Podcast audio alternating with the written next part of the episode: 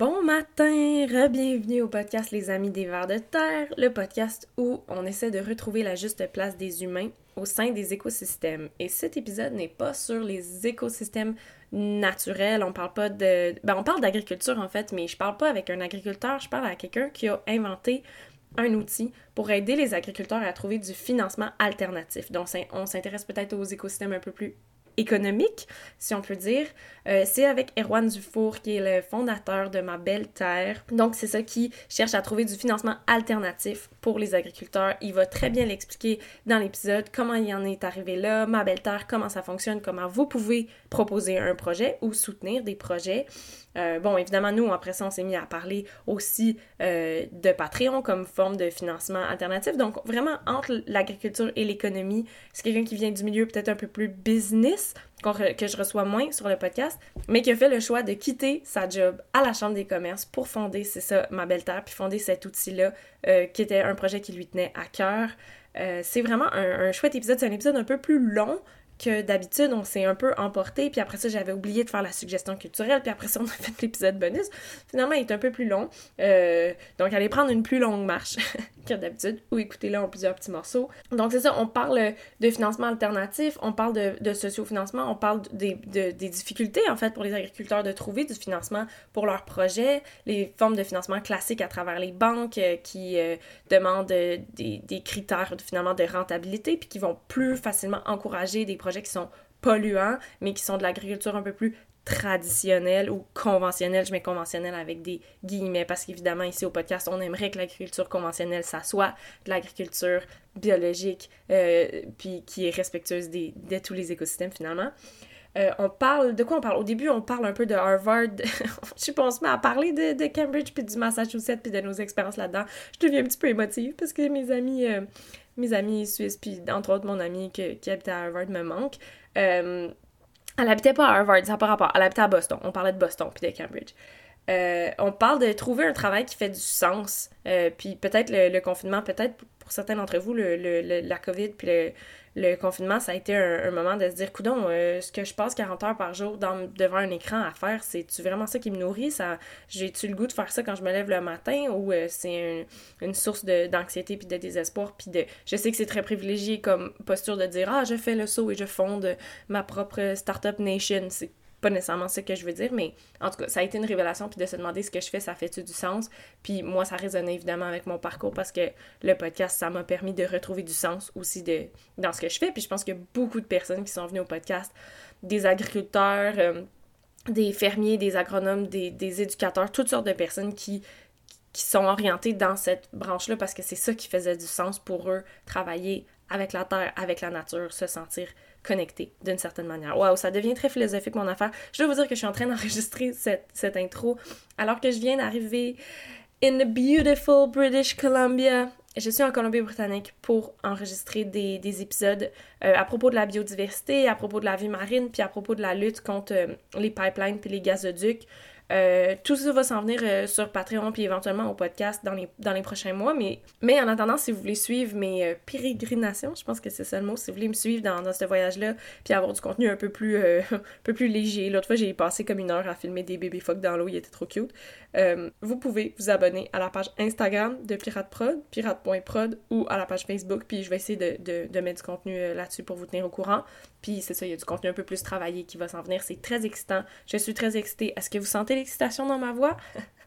Mais d'ici là, il nous reste l'épisode 19 et l'épisode 20 des Amis des Vers à diffuser, ce qui va être la fin de, notre saison 2. Euh, j'espère que vous allez vraiment apprécier cet épisode. Euh, les 15 minutes bonus, on parle d'entrepreneuriat, puis euh, je continue moi un peu ma réflexion sur l'entrepreneuriat social, puis Erwan aussi. Donc, si vous, ça vous intéresse, ces 15 minutes bonus-là, allez l'écouter, venez nous rejoindre sur Patreon. Je dois aussi remercier le studio 712, euh, Clovis, notre technicien de son qu'on entend éternuer dans l'épisode. C'est très drôle. Euh, c'est tellement le fun d'être reçu là-bas. Ça me fait tellement du bien, si vous savez, d'arriver à un endroit où est-ce que je peux accueillir les invités de manière professionnelle, de manière sécuritaire. Tout le setup est là. Après ça, Clovis, il m'envoie les bandes son. J'ai pas besoin de gosser. avec ça, ça me fait beaucoup du bien. C'est vraiment le fun. Là, évidemment, mon voyage au BC, c'est tout le contraire. Je suis totalement tout seul et je dois tout faire. C'est le fun aussi, mais c'est moins reposant. Donc, merci les gars du Studio 712. Merci à nos abonnés. euh, Patreon qui nous permettent de faire des aventures un peu crazy comme ça. Merci à Erwan et euh, bon épisode.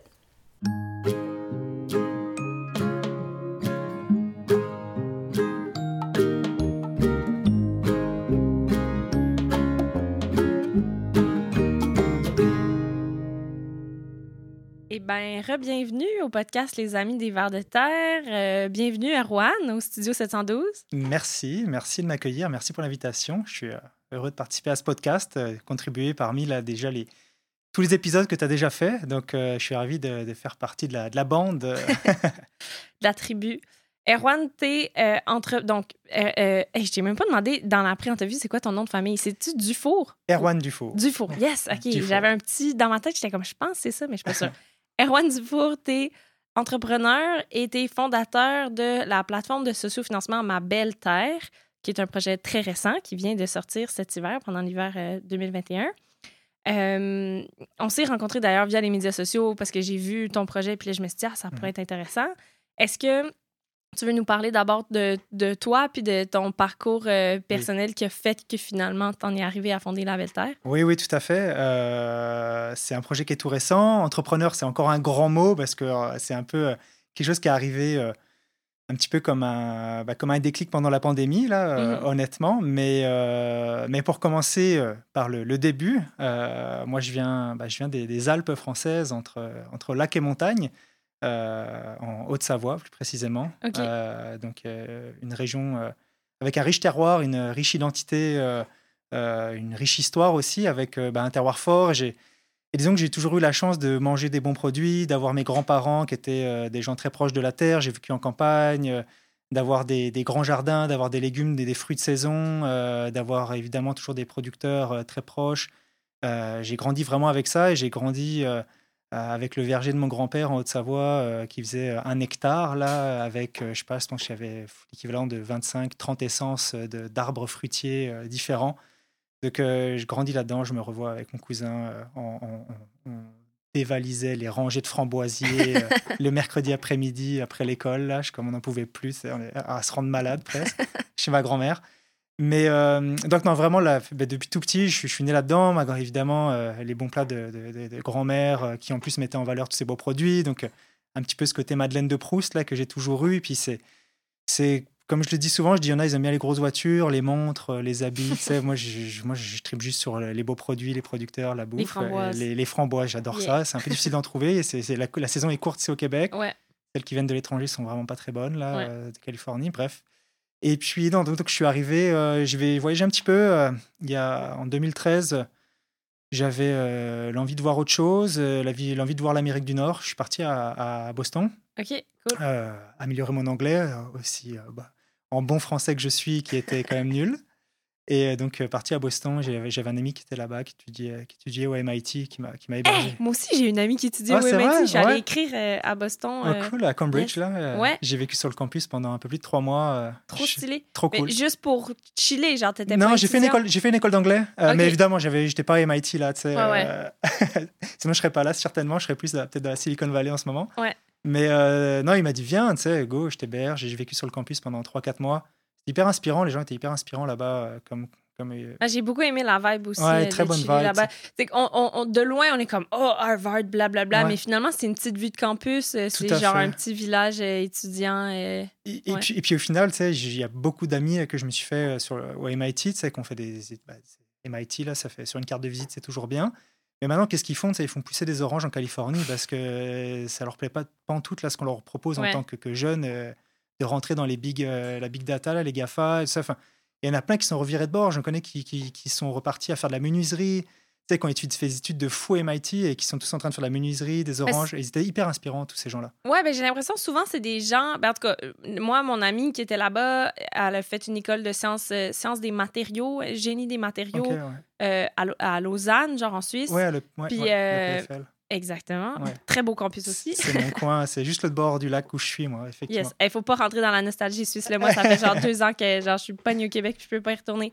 Mais, tu sais, elle, c'était c'était genre c'était une militante c'était une militante anarchiste c'était une militante féministe c'était une personne super euh, impliquée puis elle allait au, MIT pour pousser vraiment une, une, curiosité scientifique de, mm-hmm. de et de genre il y mm-hmm. avait une, partie d'elle qui était quand même euh, tripait ben, sur juste la science, puis genre, elle, est, je vais m'humilier en essayant d'expliquer qu'est-ce qu'elle faisait, mais en gros, elle faisait la modélisation des matières, genre les plumages des animaux, puis genre les trucs des animaux sur comme les, les fonctions de ça, puis comment on pourrait modéliser ça pour faire des matériaux. Genre, ouais.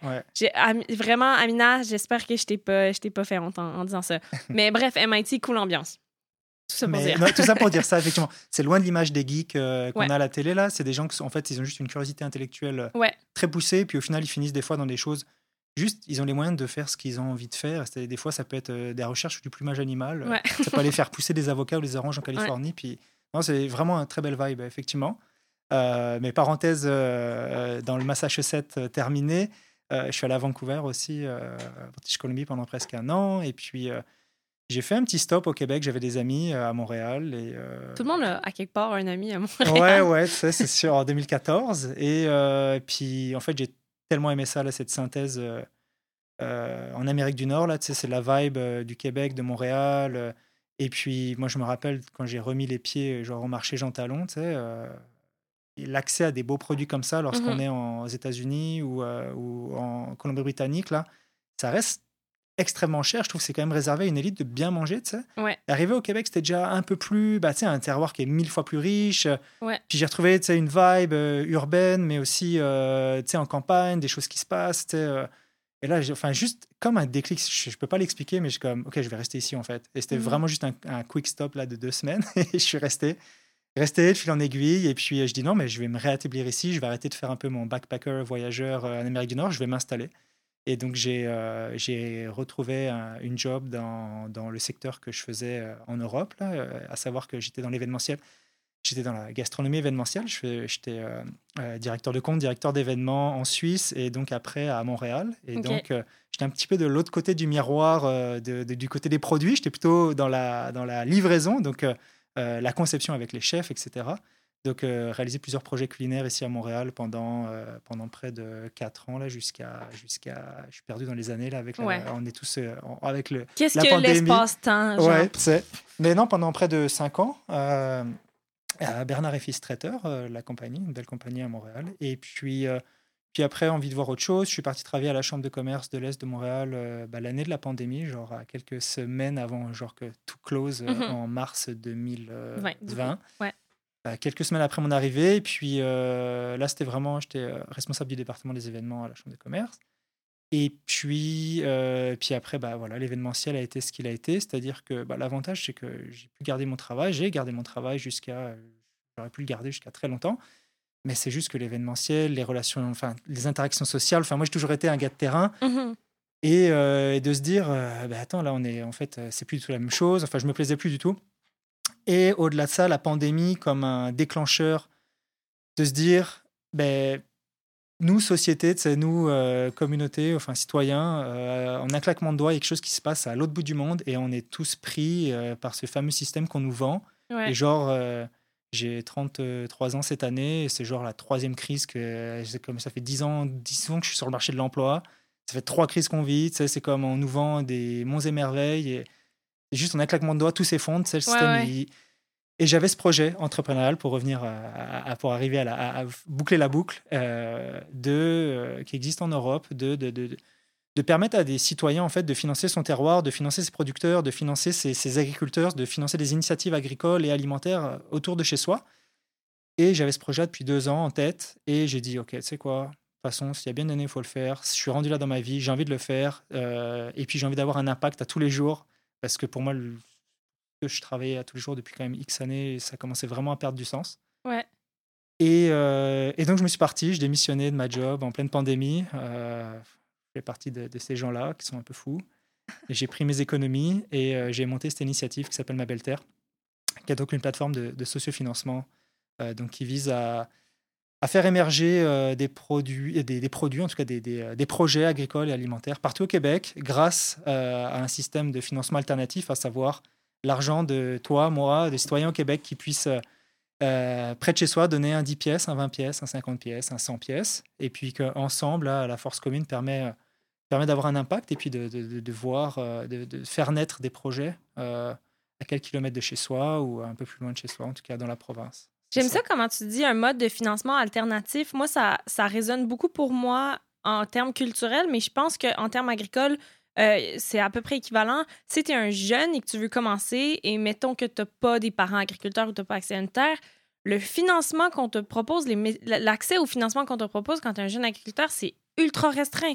C'est genre les banques, c'est des prêts et c'est eux qui décident ton projet agricole, il va ressembler à quoi? En fait, tu peux pas toi dire "Ah, j'ai ce rêve fou, blablabla, donnez-moi de l'argent." Ils vont dire Bref, on, je rentrerai pas dans, dans le financement agricole. Peut-être que tu, connais mieux que moi, mais c'est super restreint. Puis c'est la même chose en cinéma. Tu dis, je veux faire un film, je veux faire un projet. OK, ben là, il faut que tu écrives un document de tant de pages que tu demandes de, la bourse à nanana. Puis ils vont choisir 10% des projets.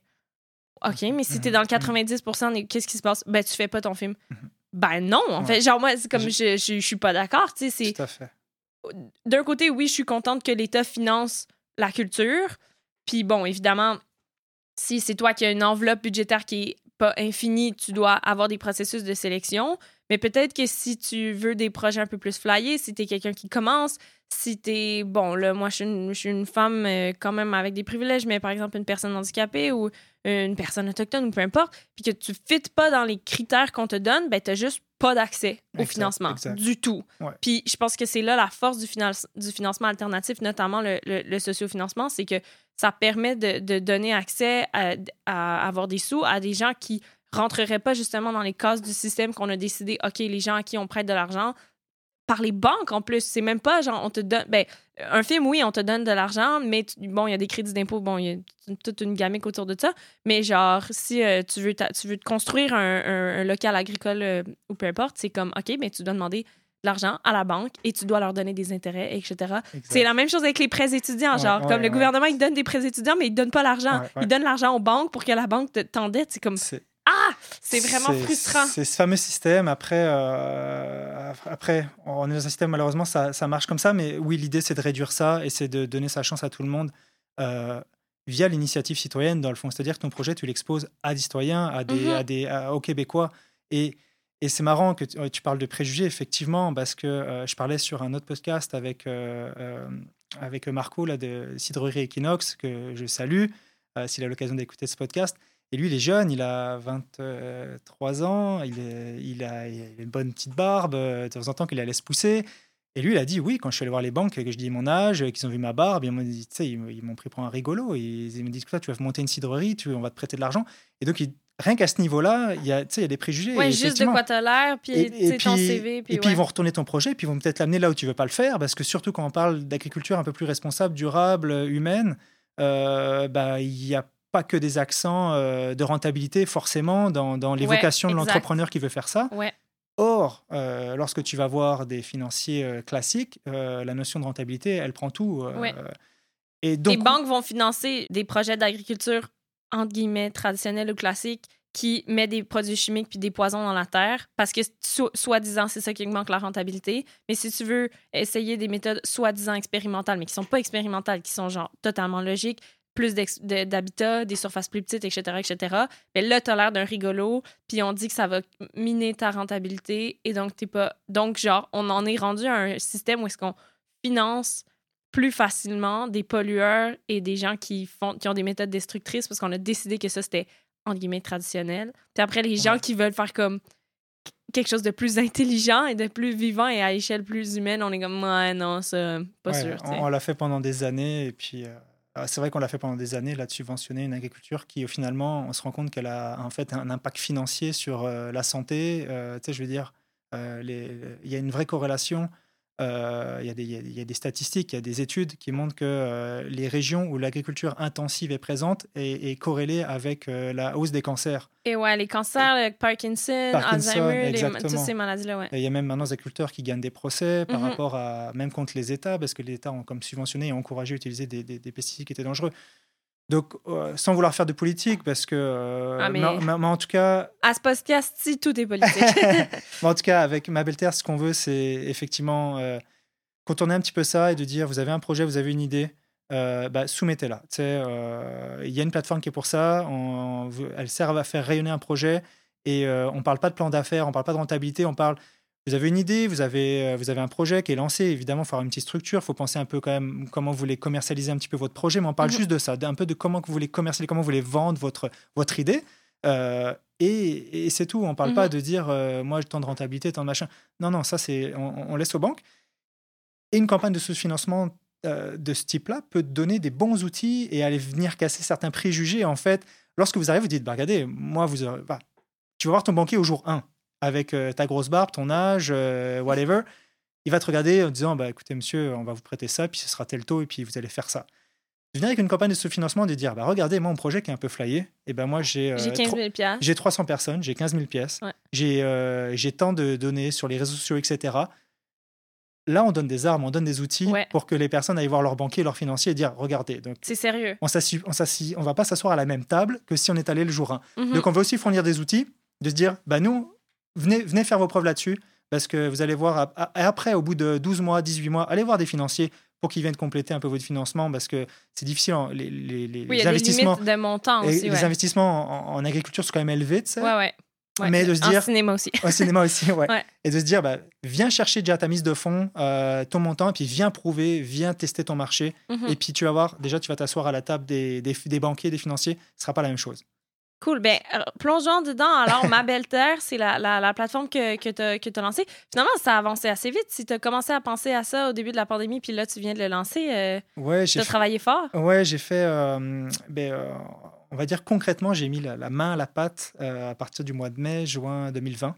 Euh, donc, euh, parler à du monde, parce qu'évidemment, je n'allais pas faire ça tout seul. Donc, des Mhm. gens qui étaient capables, on en parlera plus tard, mais qui est capable de développer un- une plateforme euh, d'un point de vue euh, site web, là, concrètement, et puis un peu de code, un peu de tout ça.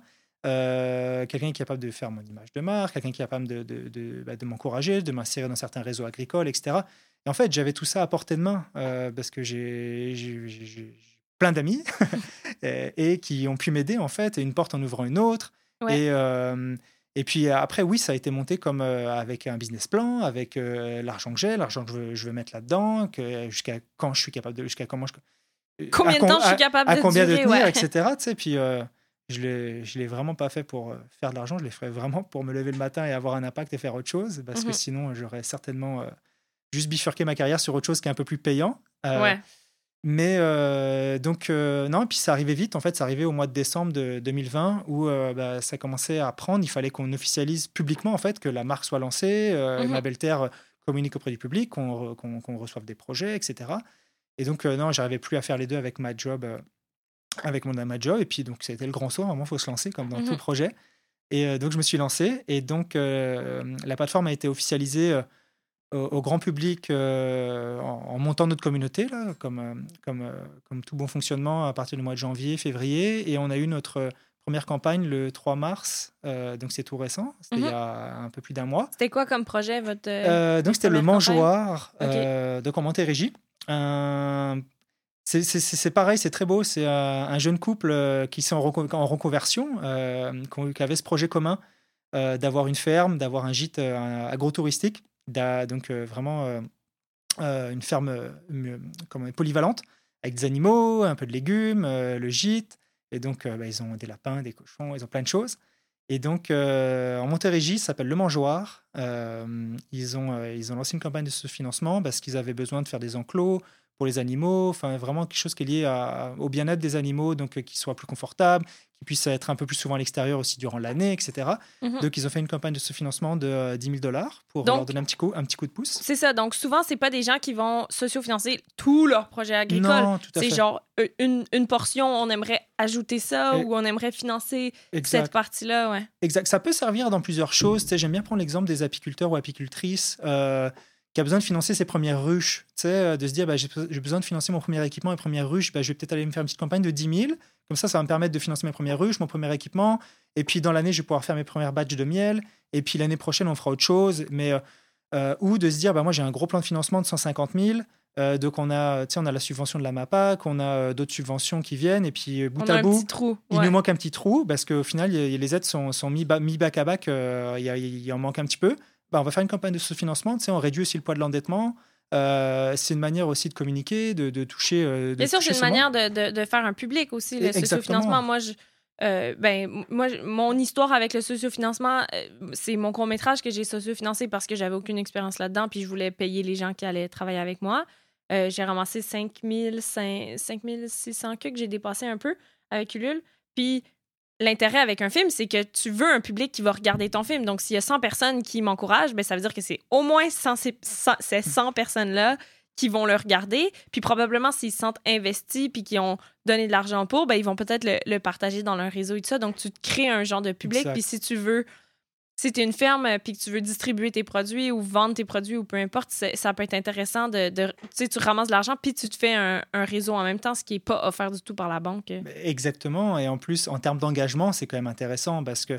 Euh, un producteur, une ferme qui, veut lancer ses produits, euh, qui bâtit sa clientèle, euh, en termes d'engagement, quel, quel engagement existe de se dire mon client, depuis le jour 1, il m'a aidé, il m'a soutenu. Veux dire, en tant que client, c'est valorisant aussi de dire bah, avec mon argent, j'ai donné naissance à un projet. Mhm. Et tu sais, on peut se dire que que, que, ce client-là, il va être quand même assez fidèle pendant les prochains mois, prochaines années. Ouais. Et en termes d'engagement, si on part, si on prend vraiment les, notions de marketing là, très business, de se dire, bah là, tu as un client qui est fidèle et qui est engagé et qui est, c'est quelque chose que tu peux pas faire quand tu mets un produit juste sur une tablette d'épicerie. là, mhm. Donc il y a aussi ce, ce, ce, volet-là, créer du lien, créer de la communauté.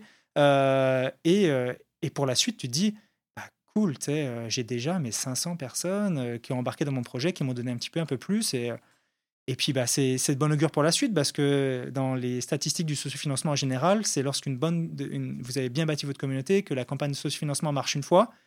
Lorsque vous en faites une un ou deux ans plus tard, vous allez chercher le double sans problème, avec beaucoup moins d'énergie que la première campagne de mhm. financement, parce que vous avez déjà votre noyau qui va, qui va vous aider à nouveau, et puis vous avez qui va se greffer encore tout un nouveau, une nouvelle communauté. Et donc, vous pouvez aller chercher le double. Et, euh, et donc, c'est bah, vraiment intéressant. Moi, je trouve ce, levier-là de relation directe entre un producteur et, son, et sa, communauté, en fait. Et pour vous, ça, c'est avantageux aussi, parce que si vous aidez à mettre, si vous aidez à, à, faire naître certains projets, euh, euh, certains projets de ferme ou de peu importe, peut-être que dans deux, trois ans, si ces personnes-là ont encore besoin de socio-financement et qu'ils ont eu un, bon soutien et tout ça, ils vont revenir avec, euh, avec. C'est l'objectif, c'est que euh, peut-être qu'on parlera un peu pourquoi ma belle terre et euh, Non, mais vas-y, on est là pour mais, ça. Mais jason de ça. Il y a beaucoup de plateformes de socio-financement, là, des géants américains ou, français. ça ressemble un peu à un YouTube. C'est comme tu mets une vidéo, tu es à la page 48 et puis c'est toi qui dois faire vivre ton truc. nous, avec ma belle terre, c'est qu'on veut vraiment privilégier comme la quantité, la qualité pardon, plutôt que la qualité, de se dire on est partie prenante. La qualité plutôt que la quantité. La qualité plutôt que la quantité. De se dire, t'es pas, tu vas pas être rendu à la page X des projets, c'est que non, on veut te faire rayonner, euh, on est partie prenante et on veut, on veut que ton, on veut à 100% que ton projet ait du succès. Ouais, vous n'allez pas soutenir genre 150 projets dans le même mois puis que les gens exact. ils vont être perdus. on essaie de faire un calendrier qui est, qui, est, qui, est, cohérent et puis comme ça reste quand même une niche à, vos souhaits. À tes souhaits, Clovis. comme on est aussi sur une niche, on parle juste du secteur agricole et alimentaire, on a l'avantage de ne pas avoir ces grosses masses, que le message se perd aussi sur une levée de fonds X pour une école, sur euh, une, euh, une, OBNL X, euh, quelque chose qui est fait pour le cinéma, un coup pour les jeux vidéo. Là, on parle vraiment de ça juste de, projets agricoles et puis on veut faire rayonner, on veut mettre nos forces en commun avec le porteur de projet et de se dire, ben, ben regarde, effectivement, l'expérience, on veut qu'à 100% que tu réussisses et que, la, que si tu refais une campagne, tu reviennes avec nous. Euh, et puis surtout, nous, on est partie prenante dans le sens, si tu n'atteins pas ton 70%, euh, dans, je vais peut-être en parler des technicalités là dans pas long, mais de se dire, si, on pas, si tu n'atteins pas 70%, il y a zéro frais pour toi. Il y a, comme nous, on prend le risque de payer les petits frais bancaires qu'il y a entre 0 et 70%. Euh, et de rembourser le monde là qui va bah, qui, qui, auront fait des contributions. Si vous avez contribué que ça marche pas on vous rembourse. Et le petit frais de transaction là qui existe sur toutes les plateformes transactionnelles bah nous ma belle terre on l'absorbe. Donc il y a vraiment zéro risque pour un projet de se lancer. Et on est vraiment il n'y a pas, de coût il y a, pas, de coût initial. Puis si tu as des coûts c'est que ton projet a réussi. Donc là c'est l'argent de sociofinancement qui paye ces coûts là donc c'est genre vraiment gagnant tout, tout, à fait. Donc euh, on est vraiment partie prenante. Et puis encore une fois ça revient à ce que je dis au début si on, ce projet a été lancé, c'est parce que c'est pour l'amour des produits, des producteurs. Et, et enfin, moi, j'ai juste un plaisir. Et là, on est un peu en temps de pandémie, on a moins l'occasion d'aller d'aller sur, sur place, de voir le monde. Ouais, d'aller sur les fermes. Mais en même temps, le temps de pandémie a fait, je pense que les gens se sont. Euh, plus au début, tu sais, au début, on parlait de pénurie de bouffe, d'avoir plus de bouffe dans mmh, les mmh, mmh, épiceries, puis là, les gens, ils se mettaient à capoter, puis je suis comme, on fait pousser de la bouffe au Québec, là, vous devriez pas avoir peur de plus avoir rien à manger si les chaînes d'approvisionnement américaines et chinoises sont rompues. Mhm, mhm. Normalement, on est supposé pouvoir se nourrir nous-mêmes. Puis c'est là, en fait, qu'on a réalisé qu'au Québec, l'agriculture qui est faite sur notre territoire est pas orientée pour nous nourrir, nous. Et, euh, et je pense que ça a été quand même une prise de conscience. Je pense que là, tu vois, on est en avril euh, 2021, mais il y, a, il y a 14 mois, tu sais, juste avant la pandémie, si tu avais fait un sondage à quel point est-ce que la souveraineté alimentaire est importante pour vous, je pense qu'il y aurait, il y aurait eu un petit noyau euh, écolo, euh, bobo, des gens qui ont des paniers, des Mhm. gens en campagne, mais la majorité des gens, ils se disent, bah, de la bouffe, J'en Il ai y en tous a. les jours, exact. ça va. exact. Et, et je pense que là, le- cette statistique-là aurait, vraiment, vraiment augmenté euh, avec la pandémie. Donc, C'est clair. Mais ma belle terre, l'analyse a été faite aussi. C'est pourquoi on a fait ma belle terre. C'est au-delà de la passion, c'est de se dire. je parlais de la pandémie qui a été comme un déclic. Il y a des chiffres qui sont effarants. Euh, Il y a des chiffres qui sont sortis par la- avec la pandémie, comme tu dis. Les gens se sont dit ah en fait finalement peut-être qu'on peut manquer de bouffe si effectivement euh, aux États-Unis, aux Chine ils veulent plus. Il, se passe de quoi, tu sais. Euh, puis tu sais pour donner un exemple, il y a des il y a des- il y a des grands pays qui possèdent l'arme nucléaire comme une arme stratégique majeure. Mais je veux dire, si un propre pays n'est pas capable de produire sa, sa- sa nourriture, c'est quoi ça comme arme stratégique de, de la souveraineté alimentaire tu sais? Ouais, ouais, ouais. comme de nourrir son monde. Et puis si demain, le monde est un peu fou, évidemment, euh, l'histoire a, a- a eu des, des- parfois des mauvaises surprises, mais sait-on jamais Si un jour le Québec se retrouve isolé et puis qu'on vous dit non, on vous donnera plus de nourriture, tu sais, enfin, je pense un peu à l'embargo euh, anglais sur les Irlandais dans les années euh, 1700, je sais plus Ouais, quelle ouais. année, tu sais, où ils ont bloqué la patate, tu sais, euh, les Irlandais, il y a eu la famine irlandaise, enfin. L'histoire a évolué, les Ouais. crises sont différentes, on est tous Mais- un petit peu inter- interconnectés, mais quand même, c'est stratégique de, de la souveraineté alimentaire. Mais d'ailleurs, c'est important, c'est intéressant que tu parles d'embargo parce que je sais qu'un des pays qui est très avancé en termes de permaculture puis de souveraineté alimentaire puis de, de, de s'assurer de pouvoir nourrir son monde, c'est Cuba. Qui vit un embargo et qui, cette île-là, se sont rapidement rendus compte qu'il fallait trouver des techniques pour euh, faire pousser des légumes, euh, des grains, euh, du riz. bon, il y avait une Ouais. histoire de canne à sucre aussi et tout ça. Ouais. Donc, donc, je sais qu'il y a- il y, a beaucoup d'écoles de, de permaculture, d'agriculture vrai. urbaine et tout, Tout et à tout fait. à Cuba. Et c'est logique, en fait. Et c'est tout à fait. Et tu parles. D'ailleurs, ils font beaucoup de miel à Cuba, Mhm. notamment. Et aussi, dans un contexte plus, encore plus gros, là, États-Unis, Éta- États-Unis, Russie. La Russie, les effets de l'embargo russe, c'est que ça a développé toute une filière agroalimentaire en Russie, euh, fabriquée en Russie. Et donc, en fait, la Russie a comme contourné l'embargo de sorte, en fait, qu'ils ont. euh, ben, en fait, ils ont développé plein de produits qu'ils n'avaient pas développés avant. J'ai lu un article récemment sur, euh, en fait, l'embargo a été un bien pour l'agriculture et l'industrie agroalimentaire russe parce que bah, parce qu'en fait ils ont développé leur propre marché etc etc donc mais ça reste que euh, un pays qui se prend un embargo bah, il a plutôt intérêt d'être solide euh, et puis le monde est fou et puis au-delà de ça C'est pas ça qu'on souhaite, mais Non, on fait non. juste dire c'est bon d'y penser. mais, mais, mais au-delà de ça les chiffres sont quand même effarants au Québec sans avoir un embargo ou quoi que ce soit c'est que euh, il y a, le MAPAC parle de 50% de nos aliments qui sont qui viennent de, de l'étranger enfin en dehors du Québec il y a d'autres études qui parlent plutôt de 30%, là, euh, notamment un professeur. euh, 30 qui viennent de l'étranger, euh, 30 non, 30% qui sont produits au qui Québec. sont produits au Québec. ouais, donc ça. encore moins, c'est-à-dire qu'il y a 70% des aliments euh, qu'on mange dans notre assiette qui ne sont pas produits au Québec. Mhm. Euh, donc il y a des chiffres. Le MAPAC tient son chiffre de 50. Il y a, je pense que c'est l'Université de Laval qui avait fait une étude, un des professeurs qui parlait lui de 30%, donc c'était très limité. Puis c'est pas juste que, mettons, ah, on est un climat nordique, on peut pas faire pousser ces trucs. Il y a des choses qu'on pourrait faire pousser ici et qu'on choisit d'acheter, comme tu disais, les framboises, amé- les framboises Par californiennes. pur, par pur euh, libre ouais, ouais, échange. ouais, euh, ouais. Par, pur, par pur libre échange. Et surtout, encore un autre chiffre qui est effarant, je ne sais pas si tu le connais, mais c'est que 70% des meilleures terres agricoles au Québec sont utilisées pour euh, euh, l'élevage porcin, Pour l'élevage faire du animal. maïs à cochon. pour faire du maïs et du soja à cochon. Ouais. Donc c'est fou, 70%, c'est pas 30%, 40%. Là. Ouais. Puis je comprends, Ben, puis moi, je viens des cantons de l'Est, là, puis quand tu traverses la Montérégie, là, tu traverses les plaines, là, brrr, puis ça sent genre le cochon. Puis je me rappelle d'ailleurs dans l'épisode 8 avec euh, les gens de l'Union paysanne, euh, elle me racontait, ça c'est un truc fou complètement, euh, euh, Marie-France, je crois qu'elle s'appelle, en tout cas je me rappelle plus, mais elle était administratrice de l'Union paysanne, puis elle racontait que non seulement au Québec, on avait vraiment, vraiment boosté l'industrie porcine, puis qu'on faisait beaucoup de soya puis de maïs à cochon, mais qu'en plus, il y a des il y a des terres qui étaient utilisées pour faire autre chose et qu'on a transformé dans des cultures qui nécessitaient beaucoup d'intrants d'azote, je crois, pour Ah ouais. pouvoir étendre le purin. Genre, c'est même pas qu'on fait des choix en fonction de qu'est-ce qu'on veut faire pousser, on fait des choix en fonction de comment on va pouvoir étendre le caca de tous ces cochons. Puis là, c'est comme, OK, là, on est vraiment pris dans une espèce de spirale.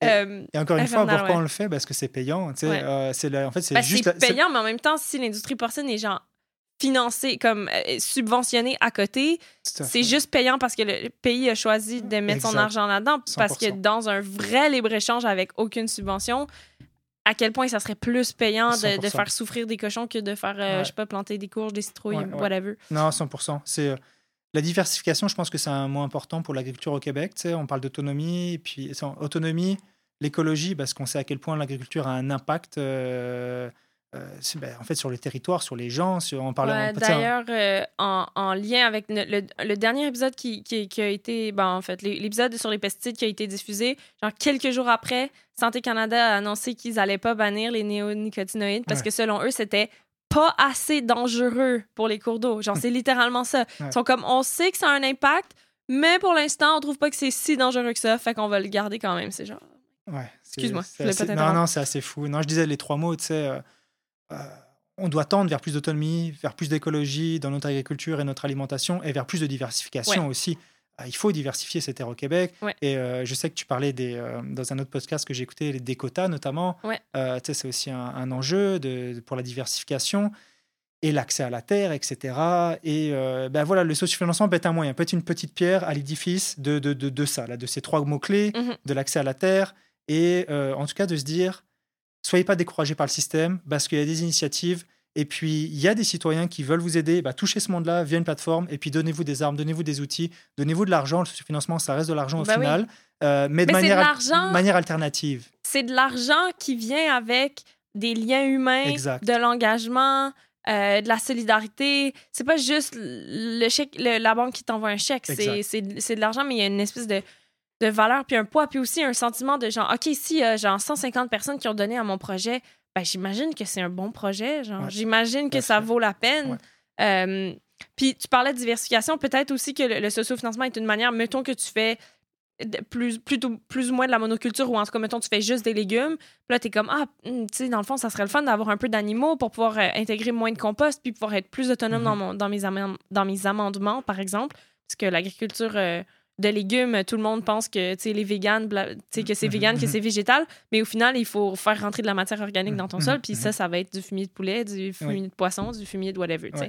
donc, euh, et donc, tu peux, on, pourrait penser une ferme de légumes qui se dit Ah, j'aimerais ça diversifier avec euh, des, des, des, des, moutons. Euh, mm-hmm, mm-hmm. ben, il pourrait lancer un sociofinancement pour cette partie-là. Donc, c'est une ferme qui existe déjà, mais elle se rajoute, comme tu dis, de la diversification, puis elle se rajoute des.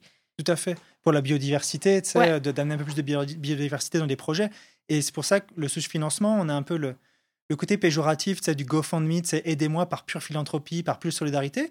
Non, il y a une vraie relation d'affaires, il y, a un vrai, y a une vraie idée derrière de dire euh, bah, moi je vais me diversifier. Et ça s'adresse aussi à, des plus gros joueurs, à des fermes qui sont implantées peut-être depuis X années et puis qui, bah, qui, qui, ont un peu cette fracture numérique aussi, de se dire bah, on touche plus nos gens, euh, nos, clients, nos clients ont vieilli, nos communautés ont vieilli. Mais tu sais, nous, on aimerait mettre ça, des panneaux solaires, on aimerait faire plus de biodiversité, puis de se dire, bah ouais, en fait, ça fait 30 ans qu'on existe, mais on fait juste la même chose. Mais là, il faut, faut qu'on s'y mette. Faut, Nous aussi, il faut qu'on prenne un tournant, il faut qu'on mmh amène, faut qu'on soit un peu, plus, euh, un peu plus durable, un peu plus responsable. Et euh, ça s'adresse aussi à des gens qui veulent aussi euh, bah, transformer, des projets. Tu sais, je pense à, à des gros producteurs de serre qui tournent, qui tournent au, pétrole, là, de se dire, bah, installe des panneaux solaires, fais socio-financer ça, parce que derrière, tu as une idée qui est intéressante. Et puis, en fait, tout ce qui va dans le sens de vers plus de, plus de, durabilité, plus de, de, de, local, on parle du côté local, mais plus de, qui, est lié à, des ancrages territoriaux, bah, ça va sur ma belle terre. De se dire, mhm. euh, on, ferme la porte à personne, on ne veut pas être euh, juste euh, absolument les petites fermes en permaculture, etc. Ouais, ouais, en fait, on veut soutenir, tous les on veut soutenir toute initiative qui font un bon sens vers ce qu'on a parlé tout à l'heure, c'est-à-dire vers, bah, vers un territoire, une agriculture et une alimentation québécoise qui est plus responsable.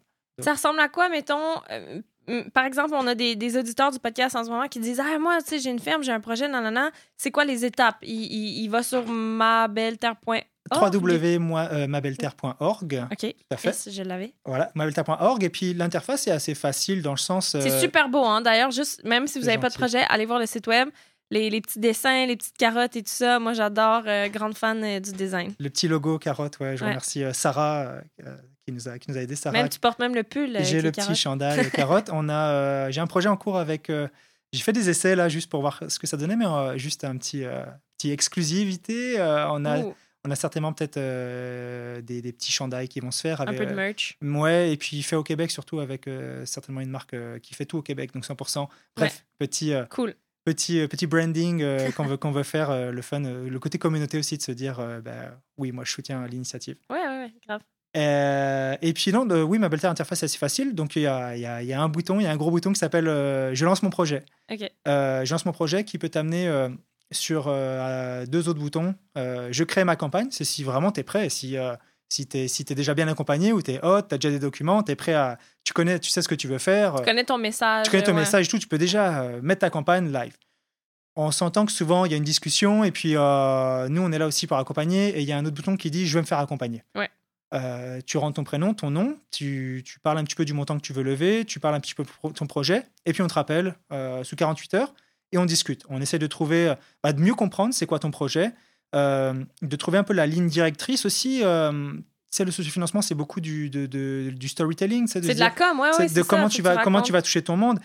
Et moi, ce que j'aime dans le sociofinancement euh, pour l'agriculture, c'est que bah, peut-être contrairement à d'autres secteurs d'activité, il n'y a pas de bullshit. C'est-à-dire que tu as un beau produit, tu as peut-être plus un peu un peu plus de difficulté à le vendre parce que dans l'agriculture, il y a comme une fracture numérique qui existe. Il y a des et ceux qu'on voit beaucoup, c'est ceux qui sont très forts sur les sur les réseaux.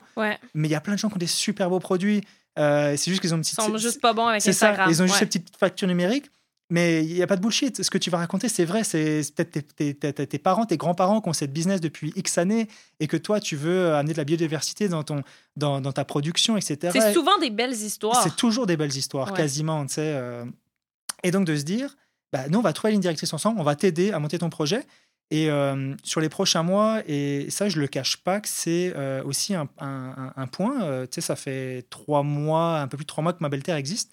C'est vraiment une analyse aussi qu'on a fait. Quand je parle de fracture numérique, elle existe vraiment pour, pour une grosse partie du milieu agricole qui ont pourtant des, super belles initiatives, des beaux produits. Le côté remplir des documents, tu tout bête, monter un PowerPoint, monter un InDesign pour faire une campagne de financement, bah, ça s'adresse pas à tout le monde. Ouais. Et donc l'analyse qu'on fait, c'est qu'on veut vraiment vous accompagner. Et c'est là quand je parle vraiment de privilégier la qualité à la quantité, c'est-à-dire qu'on veut prendre le temps. Et, et, et de vous aider à faire la campagne. C'est-à-dire que concrètement, si tu as un besoin de, de créer un document pour ta campagne de financement, je l'ai fait pour, euh, pour, euh, pour un projet, je le fais pour d'autres projets qui s'en viennent, je- on va le faire. C'est vous qui allez faire les PowerPoints, Exa- en fait- exactement. ouais. exactement. On va le faire. Et en gros, parle-nous de ton projet. Et puis, nous, avec notre background, moi, j'ai j'ai fait de la commercialisation de projets euh, alimentaires, en tout cas euh, gastronomiques, depuis euh, X années. Je vendais pour un peu plus d'un million d'événements avec de la bouffe là, tous Ouais, les jours. ouais. Et ça me parle, la commercialisation. Je sais, je, je sais quel axe on peut trouver pour que ça marche, ton Ouais. projet. Donc, parle-nous de ton projet, parle de ton idée. Puis, nous, on va te patenter ça. On va, on va te mettre ça en forme. On va réussir. On va faire en sorte que ça marche. On va te donner aussi les bons outils. Et, et voilà, et, et là, on est en train de rassembler aussi des ressources pour se faire soutenir, pour pouvoir rentrer d'ici la fin de l'année, certainement une ressource avec nous à Ma Belle Terre, qui soit vraiment un conseiller, comment on peut appeler ça, un conseiller, un incubateur, un, un activateur de, de projet, et qui soit vraiment là pour euh, prendre le projet, faire des PowerPoint, le monter, assurer toute la, en fait, toute la patente technique, qu'on le sait. Et, et graphique, en fait. Et Parce que moi, je graphique me aussi, rends compte exactement. que le, le sociofinancement, euh, comme je pense, je peux attribuer genre au moins 50% du succès de, ma, de mon sociofinancement à Manon Louard, mon vrai. qui est graphiste et qui a fait les illustrations de Pills à l'aquarelle et que ben, moi j'avais une idée mais on a pris le temps ensemble de faire des Mhm. croquis de faire des trucs et c'était tellement beau et ça exprimait tellement mon message que et, et, et, et avec elle elle m'a fait aussi tu sais elle, a- elle a fait ben c'est vraiment technique mais genre la, des, des formats de bannières pour Facebook des formats Instagram des blablabla Mhm. si tu t'y connais pas ça peut vraiment devenir un nightmare genre tu t'essayes de prendre une photo puis c'est jamais le bon format Ouais. c'est jamais le bon truc c'est genre c'est- c'est vraiment stressant. compliqué. Et, euh, et d'avoir euh, des bons visuels qui communiquent bien. Surtout, dans, je trouve, euh, avec Instagram et tout, on est vraiment dans un mode visuel. Mhm. Donc, si visuellement, tu n'es pas capable de communiquer, communiquer ton projet, même si tu as une super belle histoire, peut-être que les gens, ils la, ils la liront même Mhm. pas. Donc, c'est vraiment cool que vous puissiez offrir ce genre de soutien-là aussi. C'est vraiment une analyse qu'on a faite. Et puis, tu sais, c'est- dur d'être agriculteur, producteur, paysan. je parle agriculteur, mais tu sais, j'aime bien le mot paysan aussi, fermier. tu sais. Euh, De nos jours, c'est-à-dire qu'on te demande de faire non seulement de la- des beaux produits en responsable, parce qu'en plus, sinon, tu, euh, bah, évidemment, on va te jeter au, au banc des accusés. Et puis en plus, euh, on te demande d'être bon sur les réseaux sociaux, Ouais. on te demande d'être bon en marketing, on te demande presque de tenir des boutiques bon en en ligne, d'être bon service clientèle, clientèle, etc. Donc, Non, on le sait que tout le monde ne le fait pas, et puis euh, c'est bien correct, et nous, on est là pour vous aider. Mhm. Euh, et puis, on, on va trouver ligne directrice, et on, et on va faire en sorte que ça marche. Et puis, oui, on apporte du soutien technique. Je sais qu'il y a beaucoup d'incubateurs aussi. Euh, mais tu sais, l'analyse qu'on fait aussi, c'est que les incubateurs, ils ont peut-être plus une vision globale. Ils vont te dire quoi faire, encore une fois. Mais l'analyse qu'on a faite là sur les premiers mois, c'est que au-delà de dire quoi faire, c'est faut le faire le PowerPoint là. Ouais. faut le faire le, faut le faire le petit logo, le petit truc. Faut le faire concret et faut le faire pour les, pour les, pour le Parce que porteur de eux, ils sont juste brûlés à faire des. Ils ont autre chose à faire. ouais. Ils ont autre chose à faire. ouais. Et euh, là, je brise un peu le, le, le, comment dire, le, le punch des, des prochains mois parce que c'était pas quelque chose qui était initialement prévu. Notre- nous, on voulait être une plateforme de financement, très, puis tout le côté de mettre en relation les gens qui partagent les mêmes idées pour l'agriculture, que ce soit des porteurs de projets ou des contributeurs. Mais l'analyse, c'est que là, on, a aussi, on, va, on est en train de très vite de développer ce volet accompagnement de manière très structurée, très formelle. On le fait déjà, hein, je- on le fait déjà, mais vraiment très formel avec plus de ressources encore et de se dire, bah, venez, n'ayez plus peur. Quand vous avez une idée, vous avez un projet de, qui, qui soit au jour 1 ou qui soit au jour euh, 30 ans après que vous êtes en relève, en reprise d'activité euh, familiale ou X, Ouais. venez nous voir euh, et on va propulser votre projet, euh, que vous avez besoin d'un petit peu d'argent en sociofinancement ou plus, que ce soit juste pour faire de la communication, parce que peut-être l'argent, vous n'en avez pas besoin, mais vous voulez juste vous ancrer un petit peu dans ce, dans ce game numérique, là, Ouais, bah, venez ouais. nous voir. Et euh, bah voilà, c'est ça, c'est ça qu'on travaille. Puis Crime. Pirate Production devrait venir vous voir parce que moi, j'ai fait de la misère aussi, mais on, on, on, on s'y met, mais tu sais, c'est la même chose. euh, genre, gérer, tu sais, moi, je, je fais du contenu, je fais des entrevues, ça me fait plaisir de rencontrer les gens. Euh, ça, me fait, ça me fait plaisir de réfléchir au sujet que je veux amener, comment on va faire l'entrevue et tout, mais ça s'arrête pas là. Genre, il faut, il faut mettre des petits clips sur Instagram, il faut faire des visuels avec des trucs qui sont juste audio, il faut euh, mettre des pubs ciblées sur Facebook pour atteindre des bulles de je sais pas quoi, puis genre, ah, c'est pas Ouais. ça mon travail, mais c'est pour ça que je suis contente de m'entourer avec des gens qui, qui, qui s'y connaissent un peu, mais euh, c'est fou. Bah, comme tu imagines un agriculteur là, qui, fait ses, qui fait ses légumes, fait ses trucs, on lui demande ça. Après, il n'y a pas besoin d'être un expert, mais je pense qu'il faut. Et encore une fois, ma belle-terre sera. un- J'aime bien prendre l'analogie médicale. On sera, un, on sera un, généraliste, mais avec, en tant que généraliste, on pourra faire quand même certaines choses pour que tu réussisses sans problème. Et puis, s'il y a vraiment il y a des besoins spécifiques, euh, ben, on va pointer vers des. On est en train de s'entourer vers un réseau. Puis, il y a aussi ce côté d'être un peu un répertoire euh, où tout est là. Parce que l'agriculture, et moi je l'ai vécu en tant que- en tant qu'entrepreneur pour ma belle terre, Mhm. d'aller trouver la bonne ressource à la bonne réponse, que ce soit euh, auprès d'organismes, auprès de la, du MAPAC, auprès de la financière agricole, auprès de tout ça. ouais. Oh trouver la là, réponse à, tes démêler, c'est ouais. compliqué. C'était, c'est plus dur que, c'est plus dur maintenant que quand on avait le bottin à l'époque là, tu sais, en papier là. Ouais, c'est vrai. et Tous les numéros étaient là. Tu sais, euh, donc de se dire, attends, attends, nous, on a, on, a, on a fait notre analyse, on a notre réseau, euh, et puis si toi, tu es en démarrage, tu es ici, t'es ici ou quoi, on va pouvoir aussi te pointer vers les bonnes ressources, Mhm. parce qu'on a fait... euh, on- J'imagine que Oh. vous connaissez l'artère. oui, tout à fait, Ouais, on, ouais. on a, on a bien parlé avec l'Artère, on est référencé auprès du, euh, du CRAC, euh, Le crack Leslie, elle m'en a parlé, Ouais. mais à chaque fois, je- c'est un le peu. centre de référence pour euh, de l'alimentation et de l'agriculture au Québec, quelque chose comme ça. Le. CRAC qui est, en fait, qui est lié à l'Artère, si j'ai bah, si j'ai bien compris. Mais c'est un petit peu la porte d'entrée. là aussi, c'est un peu un répertoire avec le volet où est-ce que vous en êtes bah, euh, je sais pas, au niveau de qu'est-ce quoi votre secteur, c'est quoi, euh, c'est quoi votre c'est quoi l'activité, c'est quoi le, le financement, etc. Et donc, euh, en fait, ça permet de pointer, de cocher, en fait, et puis après, ça te sort une liste de ressources. Donc, c'est quand même bien fait.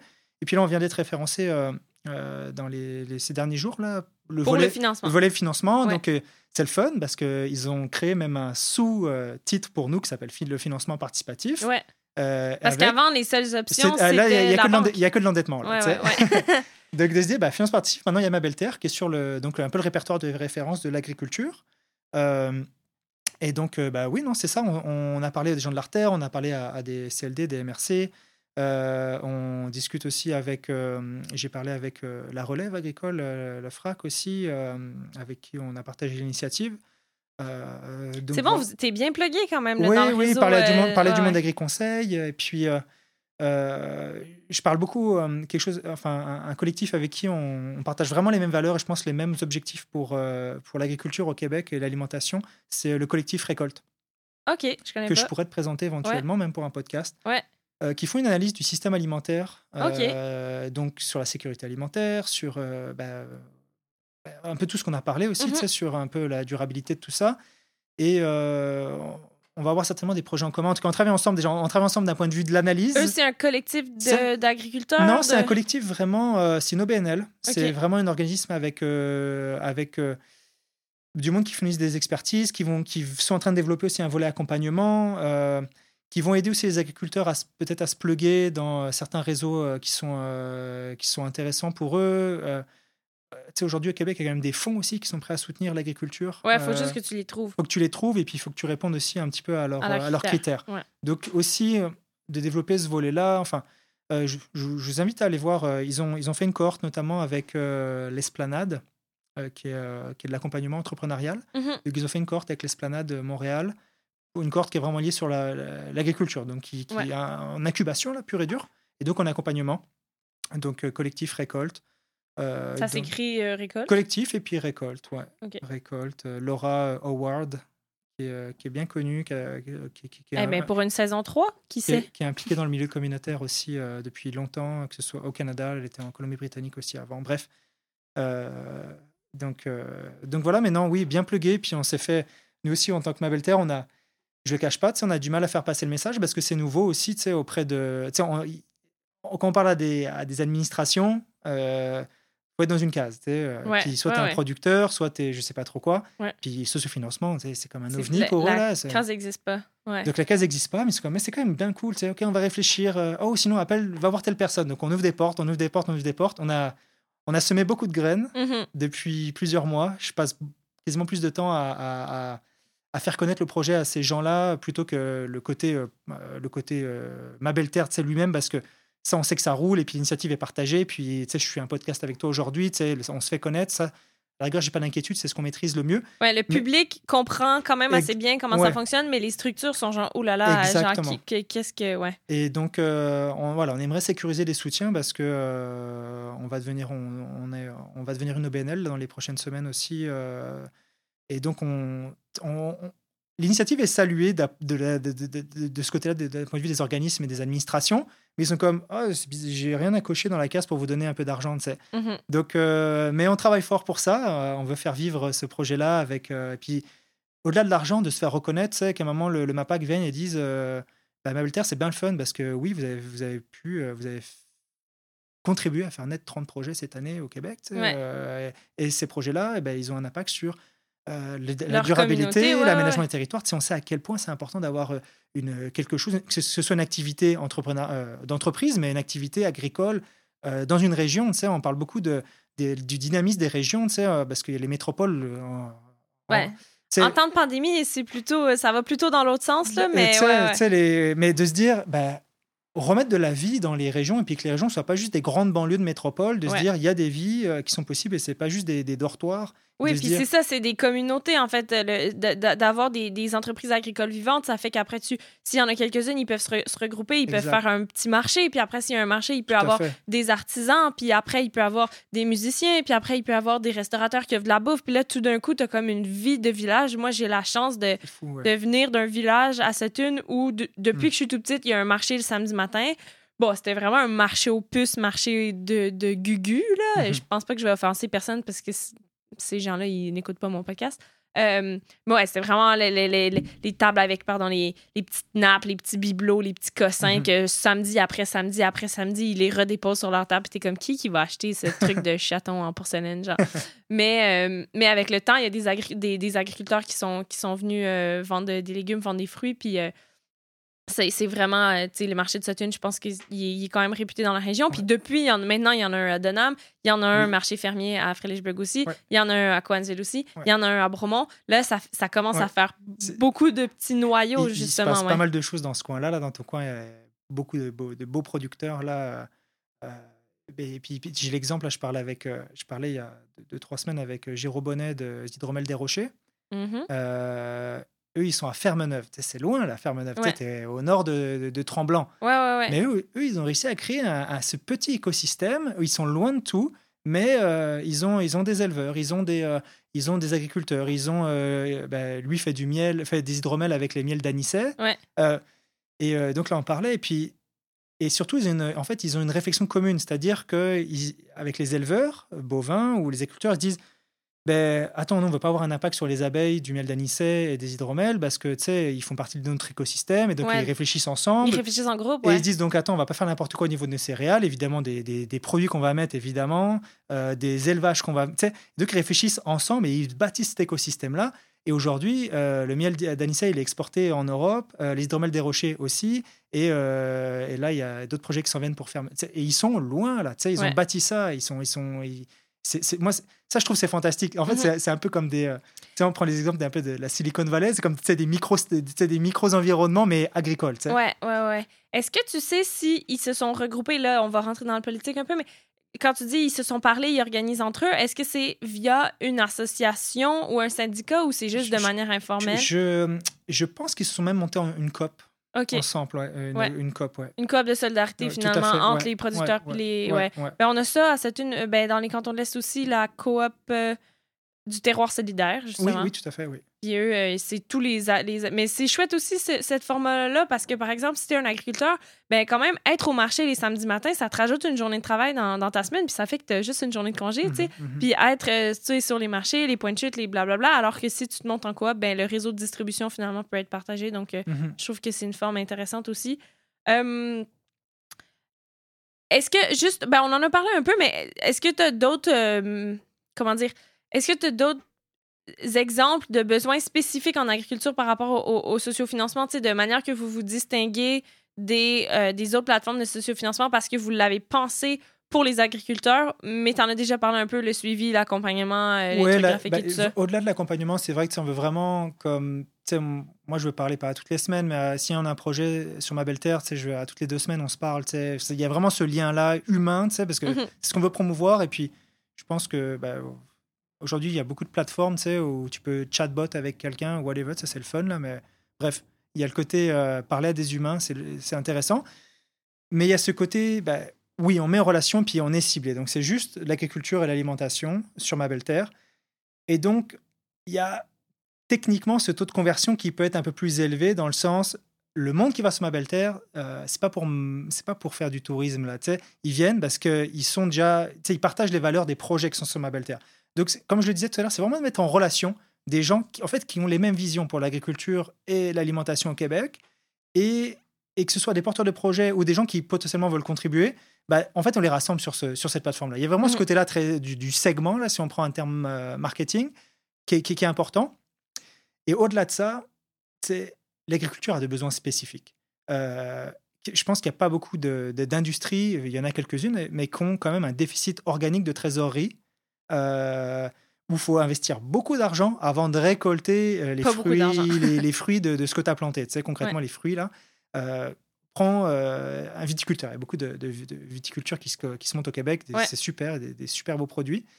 Mais et faire du vin, là, faire pousser ta vigne, qu'elle arrive à maturité, vinifier, Ouais, ça, récolter. maturer. Ouais, ouais, ouais. et, euh, je vais dire, ah, et- et les investissements sont énormes. hein, euh, acheter des terres, ah, surtout les- acheter des terres, euh, faire pousser tes vignes, acheter de l'équipement, bâtir ton subir le gel, subir Subir- les trucs, subir aussi les, les, risques qui viennent fou. avec l'agriculture. C'est fou. Donc oui, tu peux t'endetter, certes. Mais de se dire, les bouteilles que tu vas produire dans 18 mois, dans, même dans 24 mois éventuellement, encore une fois, le- c'est une relation de confiance sur ce financement. Ouais. Si ça fait du sens que tes bouteilles sortent dans 24 mois, il y a, moi je pense qu'il n'y a pas de problème que tu puisses faire une campagne de Ah, financement. dans le sens que les gens, ils peuvent préacheter des bouteilles. Ouais, c'est ça, j'allais penser tantôt. Il y a le Les gens, c'est pas juste des dons. que- Des dons, euh, ah, je te donne 100 pièces puis j'en parle plus jamais. Il, a- peut avoir un, un retour sur l'investissement finalement. Quand ouais. je disais le côté euh, socio-financement, se casser l'image aussi juste de pure philanthropie, de, Ouais, ouais, du. GoFundMe, de se dire non, non, il y a un vrai échange. En fait, c'est juste une manière aussi de toucher sa communauté, ses clients, parce que en fait, ce financement, il peut vite avoir ses limites si on compte juste sur ses amis, euh, sa tante, sa grand-mère, famille, ouais, euh, ouais. sa famille, mais il y a d'aller toucher une communauté euh, de, de, bah, de- de gens qui sont déjà sensibilisés à, à la cause, si je puis Mhm. dire. Mais de, en échange, tu leur donnes des choses, des choses Ouais. qu'ils ne trouvent pas sur les tablettes Ouais. et que ce soit des produits que tu es prêt à commercialiser, Ouais. euh, enfin à, commerci- à pré-commercialiser. Donc le système de prévente, il est intéressant. Bien sûr. Parce que quelqu'un qui vend une bouteille de vin euh, 24 mois, euh, enfin après qu'il ait investi, euh, je dis des bêtises là, mais qu'il a, investi- qu'il a investi un 300 000 dollars ben, pendant 18, 24 mois, il n'a il a pas de, de, de rentrée nette de trésorerie. Là. Ouais, ouais. là, il se dit regardez, moi, j'ai mon projet qui est là. Par contre, et- acheter un vin sans l'avoir jamais goûté et avoir aucune idée Ben, de qu'est-ce que c'est, c'est un leap of faith. C'est de la confiance. Et, puis, euh, et puis après, il faut avoir confiance. Et puis après, c'est jamais des investissements euh, de milliers de dollars. Tu peux acheter une bouteille, comme tu peux acheter peut-être un carton. Euh, tu peux soutenir par des expériences aussi. C'est ça le fun avec l'agriculture, c'est que euh, en tant que contributeur et, en tant que porteur de projet, euh, ben, il y a des expériences qui sont possibles. Par exemple, le- la campagne qui est en cours, le mangeoire, euh, l'avantage, c'est que le, gars là, du couple, lui, c'est un, un ancien chef, c'est l'ancien chef gérant des affamés.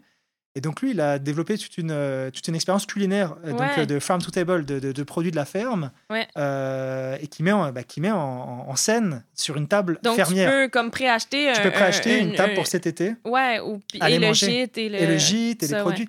Et donc, tu sais, pour pour l'agriculteur, là, le producteur, c'est quand même hyper intéressant parce qu'il y a vraiment un déficit de trésorerie organique. Et je parlais avec déjà plusieurs personnes et ils disaient C'est vraiment des grands mots, ce trésorerie organique, dans le sens qu'il y a un, un déficit de, de rentrée d'argent. Non, ben, comme je l'expliquais, c'est normal. Tu dépenses beaucoup d'argent avant, avant d'en récolter, tu sais, Ok, parce ouais. que ça met du temps à pousser, un fruit Ouais. et un légume. Ouais, ouais. Et, euh, et donc, bah, d'avoir des rentrées d'argent fraîches là tout de suite, parce que tu dis, bah, moi, mon projet s'en vient. Et puis après, tu communiques, c'est le fun d'avoir des gens qui vont s'engager, vont se dire, hé, regarde, parce que ça vit la nature, ça vit la- l'agriculture, la- de se dire, hé, bah, regarde euh, le cidre que j'ai acheté, hé, les pommes sont en train de bourgeonner, les arbres sont en train de bourgeonner. Oui, oui, ça tu sais- vient un peu ton petit bébé, puis là, tu le vois à l'horizon, puis ouais, Tu te dis, Hey, dans six mois, j'ai- il est à moi ce bébé-là, tu sais, j'ai mes bouteilles qui arrivent, j'ai participé. Mhm. Tu sais, l'engagement, il, est- il est hyper cool, c'est le- Ouais. c'est le, fun entre. Et puis le producteur fait vivre, et puis tu sais, on parle de trouver du contenu, des fois c'est pas facile, ben là ton contenu il est tout fait, c'est que bah, tu, tu fais vivre euh, ta campagne, elle continue à vivre après, après que tu l'aies faite. Ouais, ouais, ouais. Donc il y a vraiment ce volet-là, tu sais, c'est pas juste de la philanthropie, c'est de dire non, non, je m'engage. Et ce qu'on veut aussi à Ma Belle Terre, c'est on a, on a beaucoup parlé du- des avantages pour le porteur de projet, mais derrière tout ça, il y a vraiment cette volonté de changer les méthodes de consommation, de se dire, toi en tant que, que con- que contributeur, toi en tant que citoyen, on est dans un monde d'instantané. Là, j'appuie sur un bouton, demain midi, j'ai un truc qui est livré sur Amazon, euh, je sais pas où- Enfin, c'est- Ouais. c'est une folie, c'est Ouais, ouais, toujours l'instantané, La vitesse, ça s'est vraiment accéléré. euh, les- J'adore, enfin, quand l'éloge de la lenteur, là, il y a beaucoup d'ouvrages là-dessus. Moi, je trouve, et d'ailleurs, c'est tellement, on devrait tellement revenir à ça. Ton argent aujourd'hui, il peut avoir un impact qui est peut-être plus lent. C'est- comme ton retour, il peut être euh, non monétaire, il n'est pas instantané. Mais ton argent aujourd'hui, tu donnes un 100 pièces à un producteur. Et puis tu donnes pas par pure philanthropie, encore une fois. Non, non, tu as quelque chose en échange. Ouais, ouais. Tu as quelque chose en échange qui est le fun, quelque chose que tu nulle part ailleurs. Ouais. Sauf que ce- ces 100 dollars que là, ces 100 pièces que tu viens de donner là, ça, donne, ça va donner vie, ça contribue à donner vie à un projet qui a un impact euh, hyper important, économique, euh, environnemental et social Ouais. euh, au Québec. Et dire, bah, peut-être que si les, les gens pouvaient, bah, ils pouvaient aller de temps en temps sur des plateformes de sociofinancement, et je prêche pas que pour ma paroisse, je parle, toutes les plateformes de sociofinancement sont vraiment bonnes, mais de se dire, si un jour tu vas sur ma belle, une fois par mois, tu vas sur ma belle terre, pas parce que tu connais le projet, mais parce que tu vas magasiner. Je parle vraiment, va magasiner sur ma belle terre, Ouais. et avec ton 100 pièces, Ah, j'ai envie 50 de, de cidre, j'ai envie de- d'explorer. Ah, j'ai quelque chose en Montérégie, il ouais. y a quelque chose euh, quand on le laisse, il y a quelque chose dans les Hautes-Laurentides. Et bah tac, j'appuie sur le bouton, je donne un 50 pièces. Ouais. Et puis oui, ça va arriver dans 4 mois, 5 mois, 6 mois. Mais je veux dire, tu as un impact là. tu sais, Ouais, plutôt que d'aller d'aller sortir, d'aller prendre. Ben, on, on en parlait dans, dans l'épisode là. Il faut que j'arrête de dire l'épisode d'avant parce que les épisodes, ils sortent pas dans l'œuf que dans, dans l'ordre que je dis. Mais dans l'épisode avec Isabelle Grégoire, donc qui, qui est très récent, elle parlait du temps. On parlait de la vie dans le sol, puis on parlait de, du temps de formation d'un sol. Puis elle était comme le temps des humains est vraiment déconnecté du temps de la nature. Tu sais, genre euh, le, le temps que ça prend construire organiquement du sol, c'est des c'est je pense qu'elle disait c'était genre 10 000 ans. Attends, je, je veux pas dire de la merde, mais genre des, des milliers d'années pour Mhm. genre un centimètre. C'est. 1000 ans pour un centimètre ou 10 000 ans dans ces échelles-là. Euh, et pourtant, tu peux arriver avec une pelle mécanique, crrr, tu passes un trou ouais. et le sol, il est fini, genre. Ouais. Donc, c'est la même chose, je pense, en agriculture. Les gens, ils veulent justement aller Ah, je suis pressé, faut que je fasse à souper ce soir, faut que j'aille à l'épicerie acheter mes affaires ce soir. Puis là, on a dit qu'on mangeait des tacos, fait que je vais acheter des poivrons rouges qui viennent Ouais. de je sais pas où puis qui goûtent la flotte. Honnêtement, Ouais, là, ouais, j'ai acheté un poivron rouge récemment, c'est la plus grande euh, déception euh, En ce moment, il y a des grosses promotions sur les asperges du Mexique, mais n'en achetez pas, c'est amer, c'est pas bon. Il dans, dans deux mois, on a celle Oui, du bientôt, c'est ça. Gardez, gardez Arrêtez, votre, votre, énergie, puis pitchez-vous sur les asperges du. Québec quand ça va être le temps. Même chose avec les fraises, même chose avec Exact. les framboises. Ben, tu sais, tous nos invités, finalement, je pourrais faire des liens, mais tu sais, Locolo aussi qui, qui favorise Mm. la, de, de, de, de, transformer ce qu'on mange et comment on mange par rapport à la saisonnalité euh, des, des, des aliments. Euh, donc, ouais, re- re- repre- reprendre la lenteur et adapter notre temps, autant en tant que consommateur, parce que si peut-être que la chose que tu as envie, tu peux l'avoir tout de suite, mais ça va être moins satisfaisant finalement que si tu investis dans un truc et que tu l'as dans quatre mois, mais que t'es genre tellement, tellement heureux. Je veux dire, le jour où plus personne ne mangera des fraises euh, de Californie au mois de décembre, euh, des asperges du Mexique au mois de février, bah, Les on- épiceries vont arrêter de les tenir. on n'en importera plus, tu sais. Ouais. Euh, puis on fera autre chose. Et Ouais. puis, et puis Mais pour faire ça, il faut que les gens apprennent à manger qu'est-ce qu'il y a? Exact. Il y a le volet éducation, tu sais, Ouais. aussi. euh, moi, je pense que euh, c'est pas toutes les familles, tu sais. je pense que l'école a un rôle à jouer aussi, tu sais, au niveau de de- de- d'apprendre aux enfants à bien manger. Ouais. Tu sais, je parle d'initiatives euh, en, Europe, euh, des fois qui ont un peu plus d'avance là-dessus, euh, sur, sur l'agriculture et l'alimentation. Mais tu sais, de l'argent des, des cantines, l'argent des, des collectivités, l'argent des hôpitaux, sur qu'est-ce qu'ils font manger à tous les jours, ben, pourquoi cet argent-là, il irait pas sur des producteurs euh, locaux, tu sais, Ouais. plutôt que d'aller euh, d'aller acheter à des gros distributeurs de, de, de, de, de- de- de fruits et légumes mexicains, là? Ben là, il faudrait que je vérifie mes sources, mais il me semble que dans le plan d'action du gouvernement pour euh, le climat ou je sais pas trop quoi, euh, ils ont obligé les institutions justement médicales et tout ça à s'approvisionner au Québec et biologique le plus Ben, possible. Ça, c'est top. Faud- faudrait que je Ouais, vérifie mes sources. Mais ouais. il me semble que c'est ce que, que c'est ce que Paul il disait dans, dans, dans l'épisode sur les, les, les politiques alimentaires. Mais en Europe, ça, effectivement, ça fait genre 20 ans euh, déjà. Oui, euh, a- bah, c'est pas tout rose. Hein, euh, Non, non, non, mais je veux dire, c'est parce qu'en Europe aussi, il y a plus de, de cantines, il y a plus de, de, de, de lieux de travail et d'endroits Oui. comme ça où la Mhm. bouffe est fournie, alors que je pense au Québec, C'est même pas l'État qui décide c'est Ouais. quoi qu'on sert dans les écoles. ouais, c'est ouais. genre des. C'est Aramark, puis c'est genre euh, du pudding au chocolat. là. Moi, j'ai, je suis cette génération de, Ouais. de, de, de, de- de- d'étudiantes qui allaient à l'école, puis la cafétéria, c'était vraiment de la, pff, de la Ouais. bouffe d'hôpital, de la Mhm. bouffe de, de, de, de, de- de trucs privés. euh, que leur, leur, leur, leur intérêt premier, en tout cas, c'était pas les fruits et les légumes frais. Ouais, ça, ouais. je peux, on, on peut dire ça comme ça. je vois tout à fait. Euh, eh ben, ça fait déjà un, un bon bout de temps. Puis euh, avant de, de, de clore puis de, de continuer éventuellement sur la question bonus, je voulais juste. Est-ce que tu veux dire quelques mots sur euh, l'aspect technique de, de monter une plateforme de sociofinancement? comment, comment, comment ça s'est passé? Puis si tu veux, on, on échangera par rapport à Ouais. mon expérience parce que Pirate Production est en train de, de, de finir, là, de mettre sur pied. euh, puis on va lancer la version bêta aussi euh, de, notre, euh, de notre propre outil, application de, de sociofinancement. Comment tu as trouvé ça, dealer avec euh, les programmeurs, les, les, Ouais, transformer cette vision en, en outil ça, physique? ça a été, là, en fait, c'était la plus grosse crainte et je pense que c'est- ce qui a fait que je ne m'étais pas lancé depuis, enfin, depuis l'idée. L'idée, ça fait deux ans que je l'ai, comme je disais. Mhm. Et, euh, et en fait, c'est quand je me suis rendu compte que c'était pas si difficile. Et puis, encore une fois, il y a eu un petit signe du destin où euh, j'ai un ami qui, lui, se partait, se- enfin, euh, partait sa son entreprise de développement Mhm. euh, web. Ouais. Euh, et donc, je lui ai dit, écoute, moi, j'ai cette idée-là. Est-ce que tu es capable de la mettre en, bah, de la mettre en forme Ouais. Puis il m'a dit, ouais, tout à fait. Et, euh, et, et en fait, le, la barrière est tombée. Mhm. Et, et surtout, j'avais parlé aussi à, à François Quéret de Simplique, qui est aussi un- une belle initiative de comment dire de billetterie euh, qui prend pas de frais pour les organismes, les OBNL, tu sais, quand ils font des levées de fonds Ouais. ou des, des, des billetteries de charité, etc. Ouais. Dès qu'il a lancé Simplique, euh, c'est sans frais, tu sais, 2-3%, tu sais, on parlait des frais bancaires, Ouais. 2-3% sur euh, des, pour des organismes de charité, ça peut faire une belle différence lorsqu'ils vendent des, des- choses.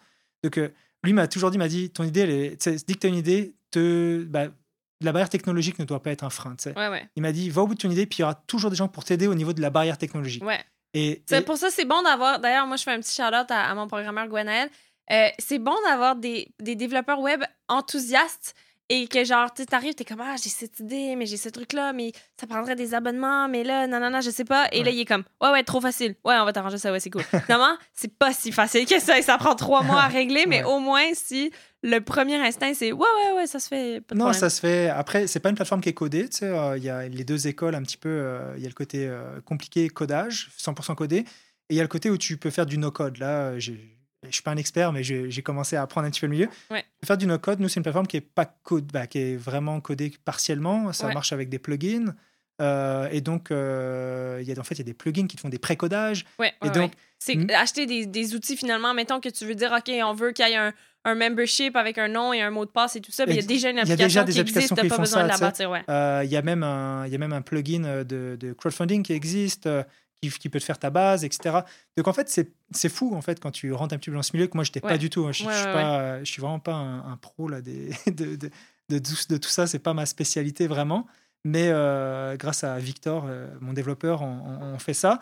Et puis même maintenant, en fait, je me débrouille. C'est l'avantage parce que alors, oui, si tu as une, si t'as une business et que tu es capable d'avoir un CTO, euh, quelqu'un qui est, qui est ingénieur, qui fait du code, etc., c'est le fun, là.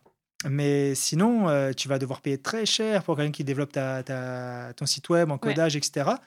Donc là, l'avantage, c'est que Victor, c'est comme un ami. Et donc, euh, mais surtout, il m'a créé un, il a créé un outil pour ma belle terre qui est fonctionnel. Et que moi, aujourd'hui, tous les jours, je peux faire de la maintenance dessus Ouais. sans avoir des qualifications vraiment. Sans devoir l'appeler et faire Ah, il y a un bug. ah, je comprends rien. Ouais, ouais, ouais. Donc je fais mes trucs, etc. Et ça fonctionne. Et euh, je sais que c'est pas la plateforme la plus optimale pour le moment. Et que quand on va grandir, c'est la version 1.0. Ouais, ouais. Et la version 2.0, on sera sur un, un, un autre, un, autre, un un autre niveau certainement. Oui, oui. C'est Mais- ça le truc aussi avec les trucs technologiques, c'est qu'il faut pas que tu te dises dans cinq ans, je veux que ça ressemble à ça, ça, ça, ça, ça. Oh merde, c'est tellement compliqué. C'est genre, OK, c'est quoi la version la plus simple de ce que je veux? Comment je peux l'obtenir? C'est ça. Lançons-la, ça va bugger, il y aura des bugs de toute façon. Et arrangeons les bugs et quand on Ouais. en grandira, ben, on rajoutera des fonctionnalités. pour l'instant, elle bug pas trop. Enfin, elle bug Non, mais je dis pas que vous non, non, buggez, je dis non, non, juste mais elle bug dans pas- la vie, Non, mais, surtout, tu as dit un bon point.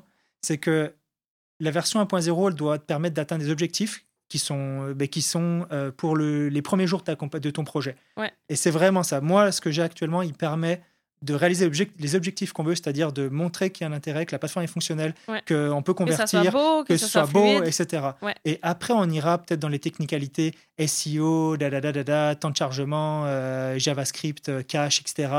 Enfin, On fait juste dire des mots, genre. ouais, je, je fais genre je suis un expert. Internet, cloud. Ouais, Mais actuellement, ce qu'on a là, ça me permet, ça permet tout ça à fait d'être fonctionnel, ça marche.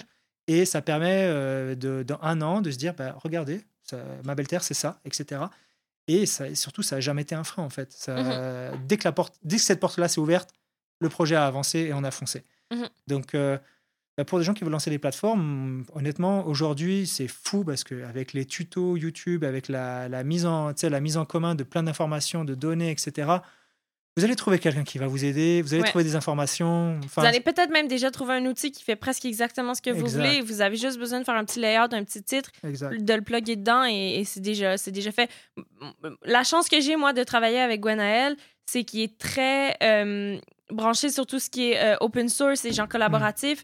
Et si je peux me permettre justement de, de parler un petit peu de l'épopée, donc l'outil qu'on veut faire, c'est une application de sociofinancement, mais qui est open source, c'est-à-dire que nous, on l'a bâti. Moi, j'avais des besoins par rapport à organiser un tournage collaboratif. Donc, c'est quoi les ressources qu'on a besoin sur un tournage et comment est-ce que les gens peuvent nous donner du matériel ou nous donner du temps au lieu de nous donner de l'argent? Parce que moi, mon public Mhm. cible, c'est genre des jeunes euh, punks et genre, ils en ont pas là, des 100 dollars pour me donner. Mais ils, ils vont être bien dans de venir m'aider pendant un week-end euh, puis faire de la bouffe pour nourrir euh, un plateau, par exemple. Faire du dumpster, euh, nous, nous prêter du matériel, nous prêter des lieux, nous prêter des choses. Puis en cinéma, il y a beaucoup de besoins. C'est des, c'est des petites, c'est Ouais. des grandes listes de petits besoins. On a besoin d'un imperméable jaune, on a besoin d'un, Ouais. parapluie comme ça, on a besoin euh, d'une maison avec une baie vitrée, on a besoin de blablabla.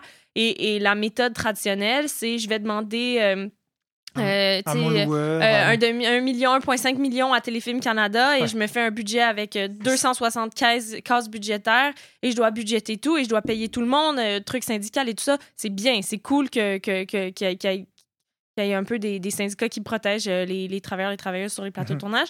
Mais si tu veux juste faire un petit tournage punk, il y a moyen de pas payer Mhm. tes, tes chauffeurs, ton staff, ton, ton machin chose et d'offrir une expérience en échange, de travailler sur un plateau. C'est super dans l'esprit. le côté collaboratif, c'est vraiment dans l'esprit. C'est- Ouais. C'est nice. Mais parce que, tu sais, je, je- peut-être que je vais me planter complètement avec ça, mais pour moi, être sur un plateau de tournage, c'est genre la plus belle chose au monde. Genre, c'est Mhm. comme la meilleure expérience. C'est comme la communion, tu sais, j'en parlais avec, sur un épisode bonus euh, avec, avec Maysoon. Je suis pas religieuse, mais genre, l'esprit de communion puis de Mhm. tout le monde ensemble, Tout qu'on fait ensemble, un plan puis qu'à la fin, c'est genre, it's a rap. Puis là, yeah, tu l'as Yeah, yeah. fait. Puis tu l'as fait parce que l'électro, il a posé la lampe à la bonne place. Puis le- l'assistant cam, il a ramené les batteries pour pas qu'on manque de batterie. Puis le craft, il a fait la nourriture pour que tout le monde soit bien. Puis les acteurs, ils ont appris leur truc. Puis c'est genre un énorme bateau, justement. Puis l'épopée, c'est ça. Euh, le, le- le visuel qu'on veut faire, c'est genre un, un bateau. euh, qui est, et- et qui est soutenu par des vagues, mais les vagues sont faites de petites mains, en fait. Et Mhm, c'est mhm. chaque main de chaque personne qui amène un petit bloc à l'édifice. Et donc, bref, l'épopée, il y a une partie monétaire, il y a des choses, effectivement, qu'on peut pas euh, crowdfunder, des assurances, euh, des- il Ouais, y a des frais, euh, bon, de, de- de- de- des frais de base, mais il y a beaucoup de choses qui n'ont pas besoin qu'on veut démonétariser, finalement, certains projets. Mais nous, on l'a fait pour un tournage. Mais l'application, elle est open source, puis si tu veux la reprendre et juste changer quelques éléments, euh, tout le code est ouvert, puis les gens, Ouais. ils peuvent jouer dedans. Puis si tu veux organiser un événement, euh, si tu veux organiser, je sais pas, un festival, tout ce qui est genre projet collectif avec plusieurs petits éléments, euh, tu peux utiliser l'épopée pour faire ça. Puis moi, c'était un rêve que j'avais, justement, ben, parce que je pensais à un film punk dont une partie se passait dans un, dans un squat, donc dans une maison où est-ce que tout est fait de manière collective. Puis je me suis dit, ça serait tellement cool de pouvoir faire un tournage avec la même ambiance que ce squat où est-ce qu'on dump de la, de la bouffe, puis on fait de la bouffe en commun, puis on mange tout le monde ensemble, puis on dort euh, dans des, dans des salons, puis Ouais. là, euh, on- le, le soir, il y a quelqu'un qui chante, puis toute, le- toute le- la maison au complet l'entend, puis tu sais, vraiment cette vibe collective-là. Il y a une partie du film qui se passait dans un festival de musique, mais je me suis dit, ben, tu sais, ça serait tellement, ça serait tellement cool de d'inviter tout le monde à venir faire du camping pendant une fin de semaine et y créer notre décor finalement. Notre décor, Mhm, c'est mhm. quelqu'un qui marche dans un festival avec des gens qui sont en lendemain de veille puis qui se réveillent le matin tout crottés puis Mhm, euh, tu sais qui, qui a des caisses de bière puis des feux puis des tentes puis des chaises. Si je veux payer tout le monde pour faire ça, ça va me coûter mais genre ouais, tellement ouais. cher mais en même temps, si je dis aux gens venez faire du camping pendant deux jours, on vous offre un show de musique et vous êtes dans un film, je pense qu'il y a des gens que ça va sûr, intéresser, sûr, ouais, ouais. Donc, euh, bon, un jour, on, on pourra à nouveau faire- organiser des festivals de Ouais, musique. Là, mon rêve est, est un peu mort euh, euh, pour l'instant, mais je pense que l'outil de, de l'épopée euh, peut, peut être utilisé. Euh, moi, les, les écouteurs commencent à me donner mal à la tête, donc je pense qu'on on va peut-être prendre un petit break. Euh, suivez, ben, l'épopée, suivez Pirate Prod, on va vous en reparler bientôt. Là, c'est. Euh, par le temps que l'épisode sorte, je pense que l'épopée va être sortie, mais j'ai pas exactement euh, toutes les dates. Puis on va être en, en version bêta, donc on va chercher des projets qui veulent tester l'application pour nous. Euh, des, si vous avez des courts-métrages, si vous voulez organiser, je sais pas, des, des vidéoclips, des affaires comme ça. Puis sinon, ben, pour, pour tout le, le public des Amis des Vers de Terre, allez sur Ma Belle Terre. Juste Oui. allez-y, allez sur le site, allez voir. Peut-être qu'il y a des choses dans votre région, peut-être votre voisin est en train de faire un socio-financement puis vous ne le savez pas. Peut-être que vous avez envie, ça vous a donné euh, la- des vocations, ça vous a suscité la vocation de, de vous partir quelque chose. Ouais. Il n'y a pas de petits projets, euh, y a, ça peut être un 2000 pièces comme ça peut être un 200 000 pièces, là, tu sais. Ouais. Euh, en socio-financement, il y a des choses énormes qui ont été faites Oui, oui. au niveau mondial, là. Ouais. Mais en tout cas, tout ça pour dire que euh, vous appuyez sur le bouton, vous- vous- il y a un numéro de téléphone, vous pouvez nous appeler. Vous avez vu, il est super sympathique. Moi, là. je Vous suis- avez envie de parler avec lui. Moi, je suis comme. Et puis, euh, même à l'occasion, on peut même prendre une bière et puis on jase. sais. Mhm. Encore une fois, ce lien-là, il, il existera toujours. Et, Ouais. euh, et puis, il y a des belles choses qui s'en viennent. On a travaillé fort. On a beaucoup semé ces trois premiers, les trois premiers mois de, de Ma Belle Terre. Et euh, je pense que les, les six prochains mois vont être assez porteurs. Il y a plein de choses qui s'en viennent. Cool. Ben, allez voir ça. Merci beaucoup, Erwan, d'être venu Ben, c'est un plaisir. euh, pour, euh, pour le podcast Les Amis des Vers de Terre. C'est un plaisir. Euh, pour ceux qui écoutent sur Patreon, restez à l'affût. On va vous, on va prendre un petit break puis on va enregistrer la question bonus. Pour ceux qui l'écoutent sur les applications balado, je vous encourage fortement à aller sur notre Patreon parce que d'ici un épisode, ça va être l'été. Et euh, l'équipe de Pirate Prod travaille très fort l'été sur d'autres projets, des projets de ferme, des camps dans, les- dans la forêt, etc. Et euh, on sera plus en mesure de faire des- des- des- du contenu aussi régulièrement, mais on va continuer à mettre du contenu sur Patreon. Donc, euh, juste pour deux piastres, c'est aussi du sociofinancement. Genre, on n'en a pas parlé, mais Ben oui. avec Pirate Prod, le but aussi, c'est de dire, ben OK, tu sais, moi, j'en suis arrivée. Au, au début, j'avais une, subvention pour faire le, le podcast Les Amis des Vers de Terre, puis c'était la, c'était la vulgarisation scientifique, donc ça me faisait vraiment plaisir de le faire gratuitement. Mais à un moment donné, c'est le confinement, t'es chez toi, t'enregistres des podcasts, t'as des bugs euh, sur Discord, ça marche pas, les gens sont chez eux, les trucs de son, t'essayes de faire du montage pour que ça fonctionne, tu regardes des vidéos, des tutoriels, puis après ça, tu te filmes toi-même, puis là, tu, passes tout ton temps et toute ton énergie à mettre du contenu sur Internet et t'as rien en Et- retour. et- T'as rien, t'as rien, t'as pas de lien, t'as pas... T'as des likes, mais genre, pff, les likes, ça, Mhm, ça, ça, ouais, je sais. ça, ça finit par avoir des limites. Et donc, d'avoir des gens sur Patreon qui sont comme, hey, pour vrai, j'adore ça, ton podcast, ça me fait du bien, euh, jardine ou je prends des marches en écoutant ça, ça me redonne espoir, ça me fait des trucs, nanana. Voilà mon deux piastres, ça me fait plaisir. C'est pas l'argent, tu sais, comme, oui, là, on, on va bientôt approcher le 100 sur Patreon, puis dès qu'on on l'atteint, on a un épisode bonus qui va sortir, puis j'ai comme hâte de franchir ce cap-là. Ça nous permet aussi de payer Clovis, de payer le studio ici, Mhm, de- de- mhm. de- de- d'être plus confortable. Et Clovis, de- il coûte cher. non, non, mais c'est surtout que Clovis, il m'installe un setup, il me clean mes tracks, il m'envoie ça. Moi, mon travail est vraiment simplifié. là. D'ailleurs, j'ai fait tellement une grosse erreur de cave. Genre, vu qu'on a enregistré deux épisodes avec toi, l'autre épisode d'après que j'ai enregistré par moi-même, j'avais comme oublié qu'en stéréo, ça enregistrait juste une track, puis que moi, il fallait que je manuellement, je split la track entre gauche-droite. Fait que là, j'ai. j'ai j'ai changé mon enveloppe de son parce que elle son micro était moins fort. Fait que tout le long j'ai baissé mon son puis j'ai monté son son puis à la fin j'ai fait ah mais je pouvais splitter la track en fait. Bref tout ça pour dire que c'est beaucoup de travail. Ouais, c'est très technique ce que je viens de dire mais tout ça pour dire que c'est beaucoup de travail puis d'avoir un lien puis d'avoir un engagement puis d'avoir des, des supporters des gens qui te suivent. Oui qui te donnent des sous mais aussi genre qui qui valident ton Qui travail et qui et qui qui souligne euh, qui- le fait ouais. que c'est de la qualité, du ça, ça, ça, ça fait vraiment plaisir et ça fait qu'après, je peux faire du contenu euh, bonus puis dire bonjour les abonnés Patreon. Puis je sais que je parle spécifiquement à des gens qui, qui me suivent, qui m'appuient, qui, qui, m'aiment, mais je veux pas dire qui m'aiment, là, mais qui, qui, m'encouragent. Oui. Et genre, ça, c'est vraiment précieux. Donc, euh, bravo d'offrir ça aux agriculteurs aussi. Et, et pense- puis, si je peux ajouter quelque Ouais. chose, on paye tous un abonnement de Netflix, là, que c'est Ouais. quand même de la scrap qu'il y a sur Ouais, Netflix, on s'entend, là, à part certaines séries hit, là, ok, certes, il y a des beaux Mhm. trucs. Mais C'est vrai. Vous en donnez déjà de l'argent, genre, à des puis- grosses puis compagnies on, se- culturelles. on se pose même genre. plus la question, c'est comme euh, tous les mois, j'ai 15 pièces qui partent à Netflix. À donner un deux pièces à des gens qui font de la création de podcasts, il y a du vrai travail, et puis vous le voyez pas, mais on est super bien reçus. Là, je suis dans un studio, il y a des gens qui travaillent. C'est un petit deux pièces pour encourager des, des créateurs de contenu qui font des choses, euh, bah, des super beaux projets, des super beaux, des, des choses avec du contenu intéressant.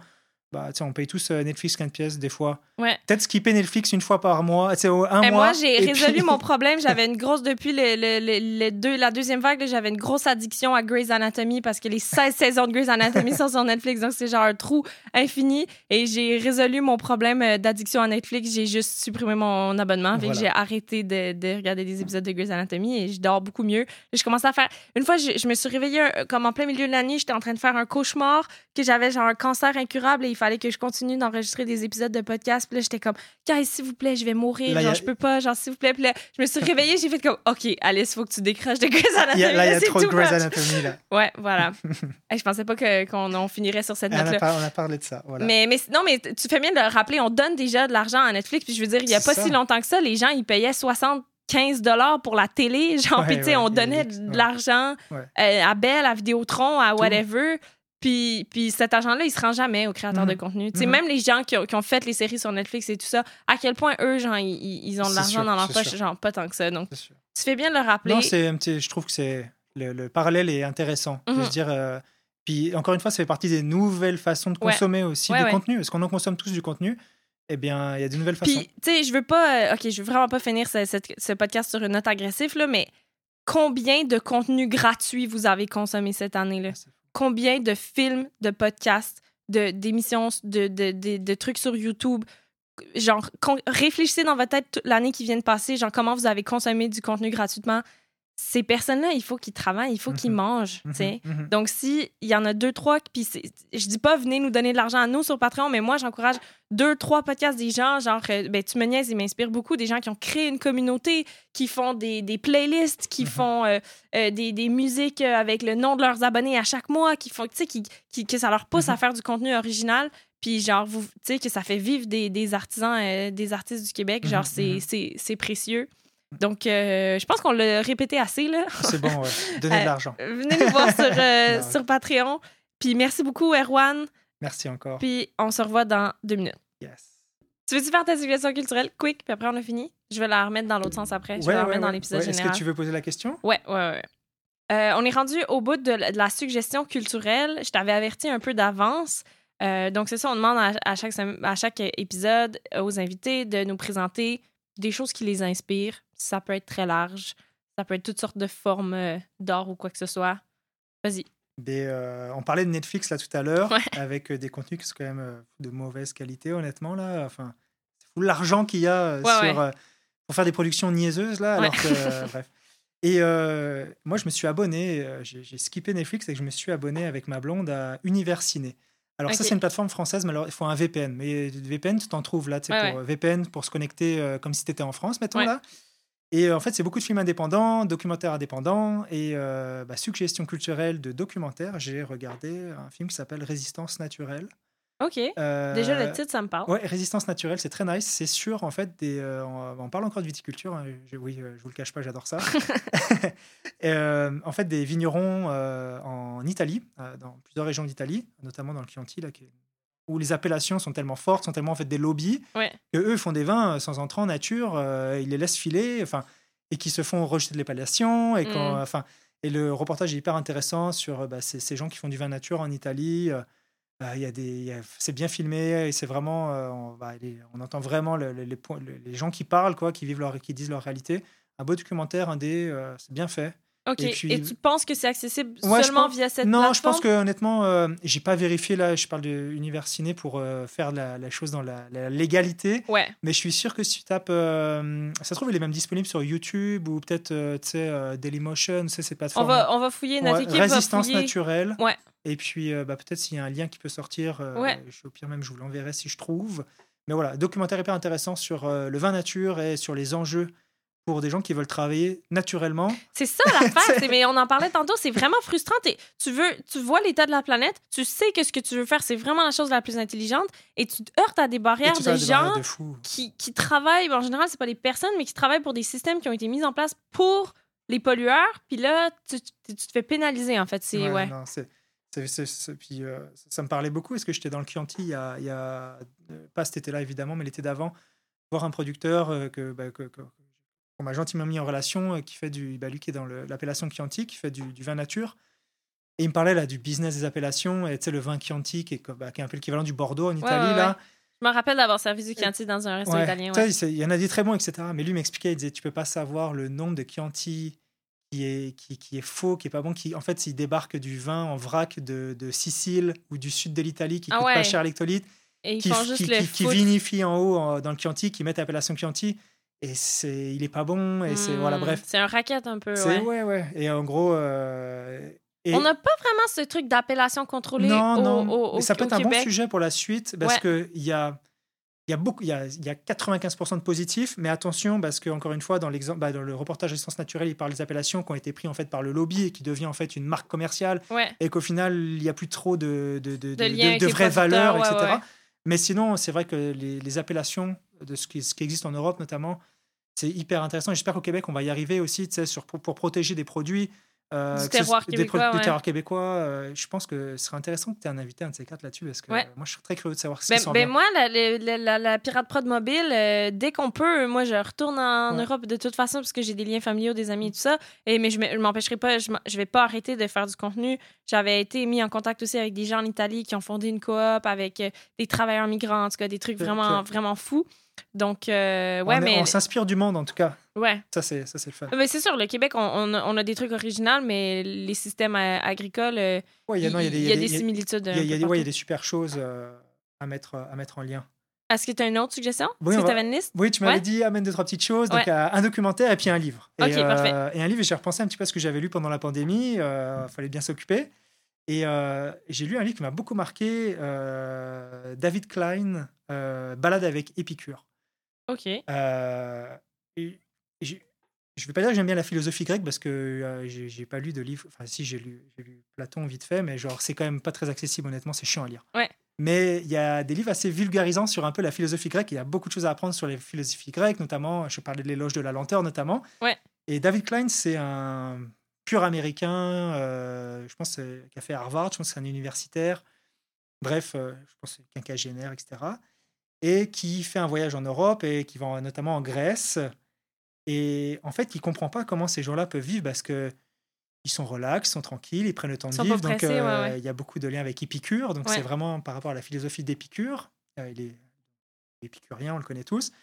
Et donc, il se dit, mais je comprends pas, ces gens-là sont hyper heureux, ils sont beaucoup plus heureux que tous les gens que j'ai connus à Wall Street, à New, à New à York, Harvard, ouais, vois. la, la, la Et distinction. il dit, genre- mais en fait, c'est, il raconte un peu finalement, en, finalement, un Américain versus un Grec, à quel point il y avait un clash culturel et comment en fait il fait des parallèles avec Épicure, et à quel point finalement lui s'est installé sur une île paisible en Grèce et que sa femme comprenait pas euh, parce que, bref, c'est assez intéressant. Je vous invite à lire, ça s'appelle Le Balade avec Épicure, David Klein.